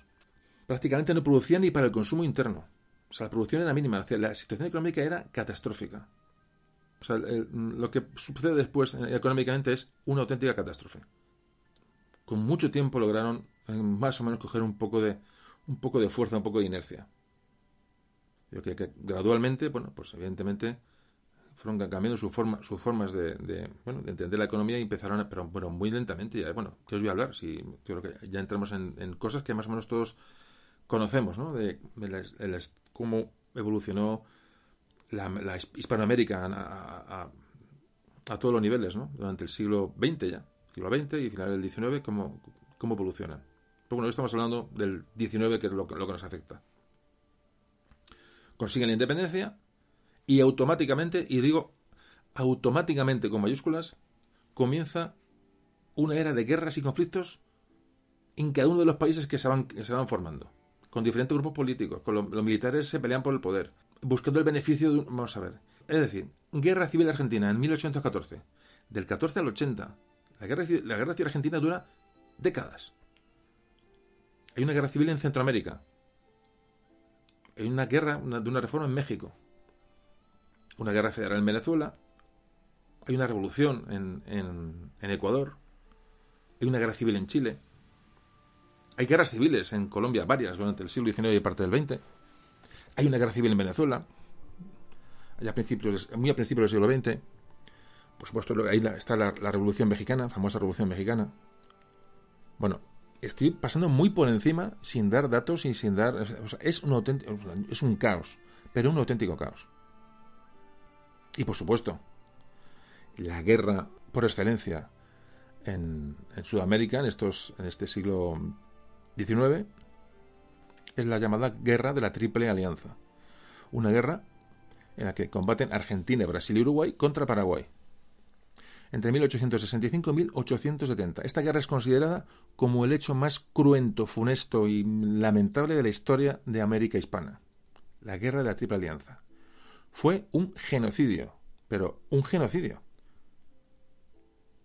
¿Y sabéis quién estaba detrás de todo esto? Venga, a ver, a ver si adivináis. Empieza por los Brita y acaba por los Nicos. Querían acabar con un modelo paraguayo que parece que no les, no les gustaba, un más Paraguay que se había rearmado, tenía un ejército potente, aquello les podía causar problemas. Bueno, pues volvemos a Dios muy largo. Podéis leer sobre la guerra de la Triple Alianza, eh, de verdad. Pero ¿sabéis qué ocurrió? Paraguay tenía 1.300.000 habitantes. ¿Sabéis cuánta gente quedó después de, de aquella guerra? 300.000. Paraguay se quedó sin hombres. La, esos, de esos 300.000, la mayoría eran mujeres y niños. Paraguay se quedó sin hombres. Pero cuando digo sin hombres, es que, es que se quedó sin hombres. No, es que no es una manera de hablar de no, no, no, no, no, no. Se quedó sin hombres. Fueron masacrados. Fue, fue un genocidio. Eh, por favor, leed sobre la guerra de la, de Triple Alianza. Echa, eh, echar un vistazo a este tema. Es escalofriante. Las, es que estamos llegando, digamos, al, desarrollo del final del asunto. Entonces, eh, pues no deja de ser triste, ¿no? Todo esto que estamos contando. Puede haber sido de una manera muy diferente, muy, muy, muy diferente. Pero mira, así sucedió y así. Claro, estas sociedades que se van creando en, en la América hispana, bueno, pues hay tensiones sociales terribles entre países, dentro de las propias sociedades, tensiones raciales. Hablamos el día de los, de los esclavos, que aunque en teoría la, la esclavitud se abolió, vamos a ver, fue, fue tremendo, o sea, costó muchísimo que la esclavitud des desapareciera. De, también por zonas, o unas zonas que más, otras zonas que menos. No se puede hablar generalizar porque América es muy grande. Pero, pero aparecieron sobre todo los caudillos, o sea, el famoso fenómeno del caudillismo, o sea, eran naciones débiles y cualquier líder que hablara un poco bien y que ofreciera a la gente cualquier cosa, pues ahí le tenía, pues ahí, ahí estaba. Y lo peor de todo, acabó con se acaba con el monopolio español, evidentemente, de la monarquía borbónica, digo, centralista, que antes hemos hablado, y que en cierta manera provocó las protestas y, y fue uno de los factores, eh, leves, pero fue uno de los factores que, bueno, que llevaron a los criollos un poco a, estos, a estos levantamientos. Pero van a quedar ahora a merced de quién? De los Estados Unidos e Inglaterra que dominaban el Atlántico y dominaban, y dominaban el Pacífico. Es un clima absoluto de, inestabilidad, yo digo, y con estos, con los anglosajones encima. Claro, Estados Unidos, ¿qué pasaba? Que no podían ni ver a, Hispanoamérica, es decir, veían un, riesgo al sur, que formaran una unión, formaran una confederación, y que, bueno, fueran un competidor en la región. ¿Qué pasa? Cuando Bolívar intenta hacer un congreso en Panamá para, bueno, para ese sueño bolivariano de una confederación de nuevos estados americanos, bueno, pues evidentemente el primer interesado en que aquello no ocurriera fue Estados Unidos. Inglaterra también, pero bueno, sobre todo Estados Unidos. Aquello quedó abortado. En aquel famoso eh, Congreso de Panamá, que pudo llegar, a, evidentemente, a ser algo, solo acudieron la Gran Colombia, la llamada entonces Gran Colombia, México y Perú. La República Centroamericana, que luego se, disgregó en todos los países que hoy, conocemos, Guatemala, Nicaragua, Salvador, bueno, aquí el Centro de América era, una mm, República Federal de Centroamérica, que luego, luego se, se desgajó. Pero esta República Federal de Centroamérica, Bolivia, Estados Unidos, dicen que no llegaron a tiempo a la, reunión, excusaron un, retraso. Argentina y Chile no quisieron ni saber de aquello, estaban peleados entre ellos los países y estaban en guerras constantes. Bueno, Paraguay no fue ni invitado. Brasil tampoco le interesó el asunto y bueno, y ahí quedó ese intento de ese congreso de, digo, el Congreso de Panamá, que fue el único intento un poco de, unir a aquellas naciones, a esas nuevas naciones y jóvenes naciones, ¿no? Eh, bueno, pues al final de todo esto, cuando acaba el siglo XIX, ya entramos casi en el XX, pues América, la América hispana, la hispano, Hispanoamérica, eh, está dividida en 19 naciones. Pero vamos, todo esto en un clima violento, de, en muchos casos anárquicos, los países anárquicos absolutamente. La anarquía da paso a gobiernos dictatoriales, eh, guerras internas. Pues lo que, pues me imagino que por desgracia, pues mm, todos conocemos y sobre todo los que viven allí o han, oído hablar de su historia, pues lo conocen muy, muy de cerca. Ya sabéis, pues, dictaduras, eh, caudillos. Pues, realmente hoy todavía quedan unos cuantos eh, que, voy a contar. Nada más que poner las, noticias y ver lo que está pasando, ¿no? Y, bueno, afortunadamente pues hay países que van saliendo y que y la verdad que ojalá y ojalá y de verdad lo dio corazón ojalá eh, Hispanoamérica pues pues pues salga de, bueno, de ese pozo en que se metió en, este momento. Y yo creo que está saliendo, evidentemente, pero aún le queda, le queda recorrido. Aparte que tiene muchísimo recorrido. Son países jóvenes, con mucha riqueza, potencialmente son tremendos. Y, bueno, yo digo que ojalá y veamos una Hispanoamérica pues, pues mucho más acorde con, con, lo, que, con lo que se merecen y, lo que, y su potencial, ¿no? Realmente. Pero yo digo que, que la causa del retraso y, del atasco es ya las influencias y, la vista lejana de tanto Estados Unidos como de Inglaterra, en manos de, por eso, del mundo eh, anglosajón. Bueno, creo que ya estamos terminando y vamos al resumen final de, todos los audios que hoy eh, puede ser interesante.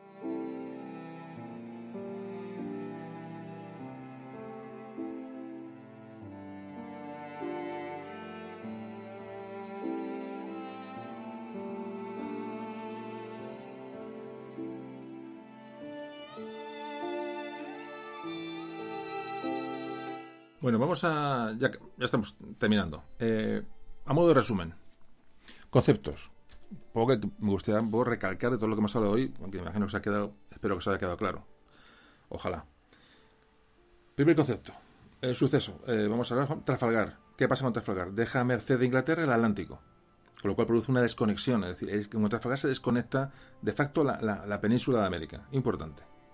La flota española no queda destruida, como, mm, a veces se piensa, pero el dominio inglés de los, de los mares hace que, bueno, pues que, que, España en ese momento se, desconecte. Ahí empieza el primer proceso, el primer proceso de desconexión.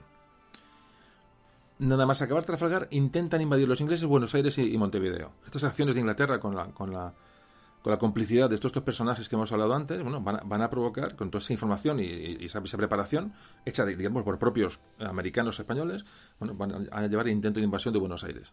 Repito, el podcast de la invasión de la defensa de Buenos Aires. Muy interesante que lo escuchéis. Luego ya, por supuesto, la traición de Bayona.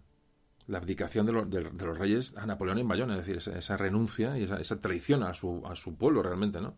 Que eso trae la invasión de Napoleón y la anulación de España eh, peninsular para hacer dar cualquier respuesta a los movimientos en América. Por, supuesto, el aprovechamiento que tienen los, revolucionarios americanos de la, debilidad española. se aprovecha un momento de debilidad, no, de, de inexistencia. Posteriormente, claro, es Inglaterra que, ha creado toda esta situación o que ha ayudado a crearla, se alía con España, bueno, no por nada, sino por conveniencia ante, bueno, para atacar a Napoleón en la península y, bueno, y por sus propios intereses. Aquí ya se, forja, como antes hemos hablado, bueno, esa conspiración de Inglaterra para fomentar la insurrección, es decir, la influencia de esa masonería que hemos hablado, propiciada por Inglaterra, sobre Riego, Mendizábal, el famoso Mendizábal, Juan Abel Mendizábal, de la desamortización, el otro masón, Bolívar, San Martín, Miranda, esos que he hablado antes todos, y muchos que nos hemos dejado en el tintero. Me gusta que ah, miráis, leyerais sobre esto en, la medida de lo posible. Tras la expulsión de Napoleón, la cosa aún se recrudece porque empiezan los conflictos civiles, eh, los conflictos revolucionarios en España, absolutistas y liberales otro concepto que quiero que claro, por supuesto, que ya lo hemos dicho antes, que nunca es América contra España. Es una lucha entre españoles, es una, guerra civil. Y bueno, y España está absolutamente vendida. Realmente, cuando hubo un congreso, cuando acaba la guerra de las guerras napoleónicas, el congreso de Aquisgrán, España intenta levemente pedir ayuda ante, bueno, ante lo que le está pasando en América y evidentemente no logró apoyo de nadie porque además no es que no lograra apoyo, es que están deseando las potencias europeas ver caer a España y, aprovechar los despojos de ese imperio sobre todo Inglaterra, por, por supuesto. luego, la información que nos ha llegado de la guerra de la independencia em, hispanoamericana, pues, pues, ha sido evidente, es que en España no hay prácticamente nada. Pero entre los países que se independizaron, bueno, pues se escribió ese estudio pues, en cada uno de los países donde ocurrieron estas batallas, estos hechos, con esos líderes, con esos libertadores, con ese, espíritu patriótico, ¿no? Que, pues que propio del siglo XIX y ahí se, creó esa leyenda negra, o sea, se fomentó la leyenda negra contra España para legitimar lo que ocurrió. Se creó un enemigo exterior que era España, cuando hemos demostrado que fue una guerra civil, fue una guerra entre españoles, entre criollos españoles, que apenas había tropas peninsulares europeas en América. Prácticamente ni hubo ni, llegaron a. Prácticamente, salvo la expedición de Morillo, no llegó nadie más con suficiente fuerza. Y esto lo ha ocultado la, la historia, o la ha tergiversado la historia, sobre todo escrita en Hispanoamérica. Y bueno, repito, en España el desconocimiento es prácticamente absoluto, es como si esto no hubiera ocurrido. Se sabe que hubo una guerra de pero eh, creo que todos me darían la razón. O sea, en las escuelas, en, que no, no, que no se sabe, no hay libros escritos sobre esto, no hay... Y allí hubo mucha gente que se dejó la vida, de un bando y de otro. ahí, ahí, sí que ya no entro. Porque, repito, la historia hay que verla con lejanía y analizar lo que nos... Pero, pero eh, si pensamos en aquella gente que le tocó vivir aquella época, pues realmente pues merecen un, merecen un recuerdo.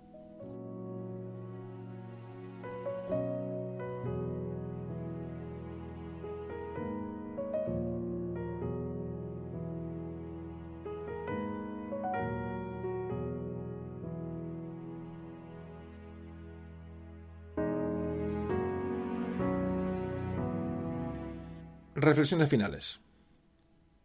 Ante todo, y creo que quede muy claro, siempre hay que reconocer, por supuesto, no, puede ser de otra forma, que la emancipación de la América Española fue, por supuesto, algo lógico, fue algo natural y algo inevitable y algo que tenía que suceder. Por supuesto. Pero lo que es inasumible es la forma en la que sucedió. Un proceso larguísimo, un proceso terrible, que supuso una guerra civil en Hispanoamérica, cruenta, y que no fue el final que merecían 300 años de, historia, 300 años de convivencia. De verdad que no lo merecían. Y lo triste es que para la historia universal, como te comentaba, escrita, como ya sabéis, por el mundo anglosajón, que es de eso no os que, que no os quepa duda, esto para la historia universal, y por eso los libros ha calado así, es un, es un, bueno, es un efecto secundario, una reminiscencia de los movimientos revolucionarios en Estados Unidos y en Francia cosa que hemos demostrado que es incierta o por lo menos muy exagerada. No fue tanta la influencia que recibieron estos movimientos independentistas de, estas revoluciones anteriores, pero para nada. Este episodio hispanoamericano está olvidado al final de, las páginas de los libros de historia. No existe. Pues analizando un poco lo que hemos visto hoy, hay que concluir, evidentemente, que la denominación de independencia hispanoamérica, como he titulado el podcast, realmente es un, es una enmascara la realidad de los hechos. Esto lleva, bueno, pues a, a, a, imaginarios países sometidos que fueron liberados de la tiranía española, como antes comentábamos, a los que estos países, a los que esos supuestos libertadores llevaron a librarse del poder español. Todos estos falsos conceptos lo que esconden es una triste y trágica guerra civil, Una guerra, una guerra civil que asoló cada rincón de esa eh, inmensa tierra. Así que llamar libertadores a los protagonistas de esta sublevación, sobre todo atendiendo lo que sucedió inmediatamente después de, la, de la, emancipación, llamarlos libertadores realmente raya libertadores, próceres, padres de la patria. Bueno, es una broma macabra. De hecho, la mayoría de ellos murieron olvidados, postergados, asesinados. Muchos de ellos por sus correligionarios. Es decir, luego, la, luego la historia los, los, rescató por, por buscar, eh, digamos, eh, en nombres a los que agarrarse, pero realmente luego hasta fueron traicionados por los mismos, por los que, pues, lógicamente, si lo que pasó después fue un caos. Y sobre todo, lo que antes os comentaba, esta gente para mí eran, para mí, para los españoles, para todos, eran españoles. Es decir, no vemos al americano como un... No, no, no. Estos personajes son parte de la historia de España y la historia de España es parte de, la historia hispanoamericana. Es decir, si tú estás escuchando este podcast desde, me da igual, desde Bogotá, tienes que saber que esto que contamos hablamos de historia de España es tu historia. Además tienes derecho a ella. Es tan tuya como mía. Porque es que es común. Y estos personajes son comunes. A lo mejor tú ves esto de otro, punto de vista. Pero la historia de España es tuya. Felipe II, los íberos, la reconquista. Esto es vuestro también. Es vuestra historia. Como sé que soy muchos los que escucháis los capítulos desde, desde el otro lado del charco, pues me gusta dirigirme a vosotros porque de verdad que hay que buscar soluciones y no y puntos de, contacto y no puntos de, divergencia. Parece, un, parece el discurso buenista, no, no, lo digo sinceramente. O sea, penséis que lo veo sinceramente. Entonces, cuando veo las tergiversaciones de la historia, todo esto que, han contado, sobre todo la parte de la, de la, independencia americana, me parece que sí, que se cometieron tropelías, por supuesto, tropelía, por supuesto. Habla de Morillo, no sé qué más. Y Bolívar. Así que una guerra civil se comete absolutamente de todo. Y eso, eso fue lo que ocurrió. Y el resultado fue el que fue. Em, ya digo que no me atrevo a llamar traidores a estos personajes, pero sí creo que son personajes mediocres, que se autobautizaron ellos mismos como padres de la patria, y lo que hicieron en realidad, ¿sabéis qué fue? Pues abrir la puerta a Inglaterra y después a, los Estados Unidos. Eso fue lo que hicieron. Fueron personajillos que tuvieron, bueno, su reflejo en otros de igual o peor condición, aquí al otro lado, es decir, por aquí, imagino, el rey, Fernando VII. El rey que vendió a su pueblo, el rey que vendió a, Napoleón, y realmente el que, el que originó todo este conflicto eh, es uno, de, bueno, en, uno de los, en uno de los espectáculos más deprimentes de la historia casi universal, el famoso Fernando VII, aquí se le llamaba el deseado. O sea, él, bueno, en la época era, era, un, era un personaje, la gente moría por él. En Madrid la gente se lanzaba el 2 de mayo a la calle diciendo viva Fernando VII. Si es que aquí pasó lo mismo, es decir, no estoy criticando el, concepto eh, hispanoamericano de allí. Estos personajes del 19 son todos, eh, eh, muchos, mm, cortados por el mismo patrón. Y engañaron a la gente, y hoy, y, bueno, y hay gente todavía engañada con estos, estos procesos. Y como te comentaba, en Madrid, por ejemplo, todos tienen estatuas, calles o avenidas. Bolívar, San Martín, estatuas enormes. En fin, Fernando VII, antes lo comentaba. Al final, ninguno de aquellos nuevos países pudieron realmente sustituir esa función que hacían juntos cuando estaban con, la vieja España unidos. O sea, la fuerza que daba la comunidad hispana a, todos los países, incluida España, se disipó, se evaporó. O sea, todos, todos perdimos, todos, perdón, todos perdieron. Entonces, esa, nueva aparición de naciones en el, concierto internacional no tuvo ninguna repercusión, pero ninguna. Ya se encargaron de ello los, los anglosajones, Inglaterra y Estados Unidos. España. Em, ¿Qué ocurre en España cuando se desintegra todo esto? Bueno, pues quedó más empobrecida, si cabe, eh, después de los. Bueno, a merced del siglo XIX, de conflictos civiles, conflictos internos, muy parecido a lo que pasó al otro lado. Entramos en el luctuoso siglo XIX y nos pasó exactamente lo mismo, a unos y a otros. Muy importante lo que hemos comentado de que no hay paralelismos con las colonias inglesas en Norteamérica. Creo que hemos argumentado eso bastante. Las 13 colonias formaron, repito, y ya estamos acabando, las 13 colonias británicas formaron los Estados Unidos de Norteamérica y esas jóvenes naciones hispanoamericanas entraron automáticamente y subrayo automáticamente otra vez en esas luchas fratricidas alentadas por aquellos personajes de, ya digo, personajes de teatrillo, ¿no? Que se hicieron llamar libertadores. Libertadores, próceres, caudillos, da igual. Esos caudillos que hicieron embarrancar aquellas prometedoras sociedades americanas, ¿no? Eh, nuevos países americanos que los encaminaron con paso firme al fracaso, a la pobreza y, bueno, y con ellos paralelamente España, como antes, comentaba. Y sabéis lo peor de todo esto que es que este espectáculo estaba siendo visto por el mundo anglosajón pues con una sonrisa burlona. Este es el, este es el gran problema. Y los ingleses, que, hemos visto, fueron un elemento activo imprescindible para que estos penosos acontecimientos se produjeran. Que luego aprovechó posteriormente eh, el mundo anglosajón en general esa condición de ventaja sobre una desmembrada Hispanoamérica ¿no? durante el siglo XIX y XX. Un capítulo muy triste y difícil que hemos abordado hoy, sin duda. Lo que debería haber sido un proceso natural de independencia en Hispanoamérica, pues fue una guerra violenta y fue un caos. No hubo vencedores, porque todos fueron derrotados. Esa es la conclusión. Bueno, menos que ya sabéis. Y ahora, bueno, pues en pleno bicentenario de las independencias, que estamos sumergidos, estamos grabando en el año 2017, pues imaginaos, estamos en la ebullición, ¿no? No está de más reflexionar e investigar sobre todo sobre este proceso histórico, pues para entenderlo, para entenderlo mejor, para intentar rehacer puentes de un lado a otro y sobre todo recuperar la verdad. Este es el mensaje de este capítulo, de este audio de hoy. Y la verdad eh, es que hispanos de uno y otro lado del Atlántico, pues compartimos, como antes comentaba, raíces comunes, una historia común. A veces triste, como es esta, pero hay otra historia de convivencia, de progreso, que tenemos derecho a conocer, a disfrutar, a disfrutar sin manipular. ¿Alguien me puede decir que, qué diferencias hay insalvables entre un señor de Buenos Aires o de Bogotá y un, eh, un señor de La Coruña o, de Valencia? Pues ninguna. Si es que somos exactamente lo mismo. Los apellidos, el idioma. ¿Cuántos eh, hispanoamericanos tienen, saben que sus, ancestros, sus tatarabuelos, sus, eran pues, de, Galicia, de Asturias, de Andalucía? A los apellidos, y es que estamos, sí que estamos eh, condenados a hablar lo mismo.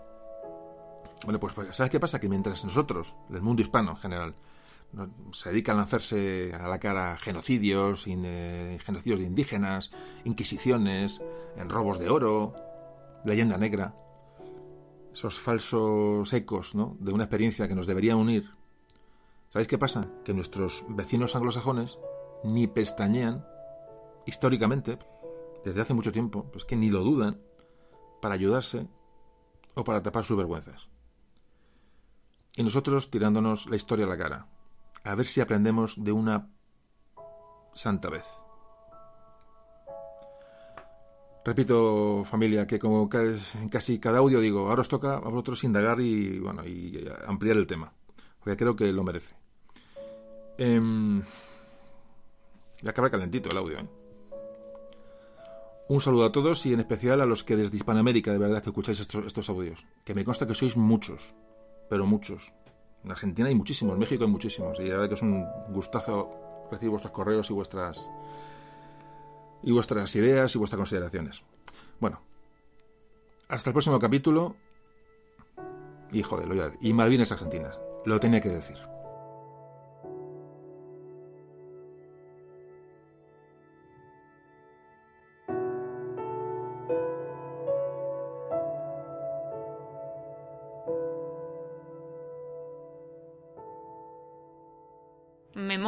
De un tambor.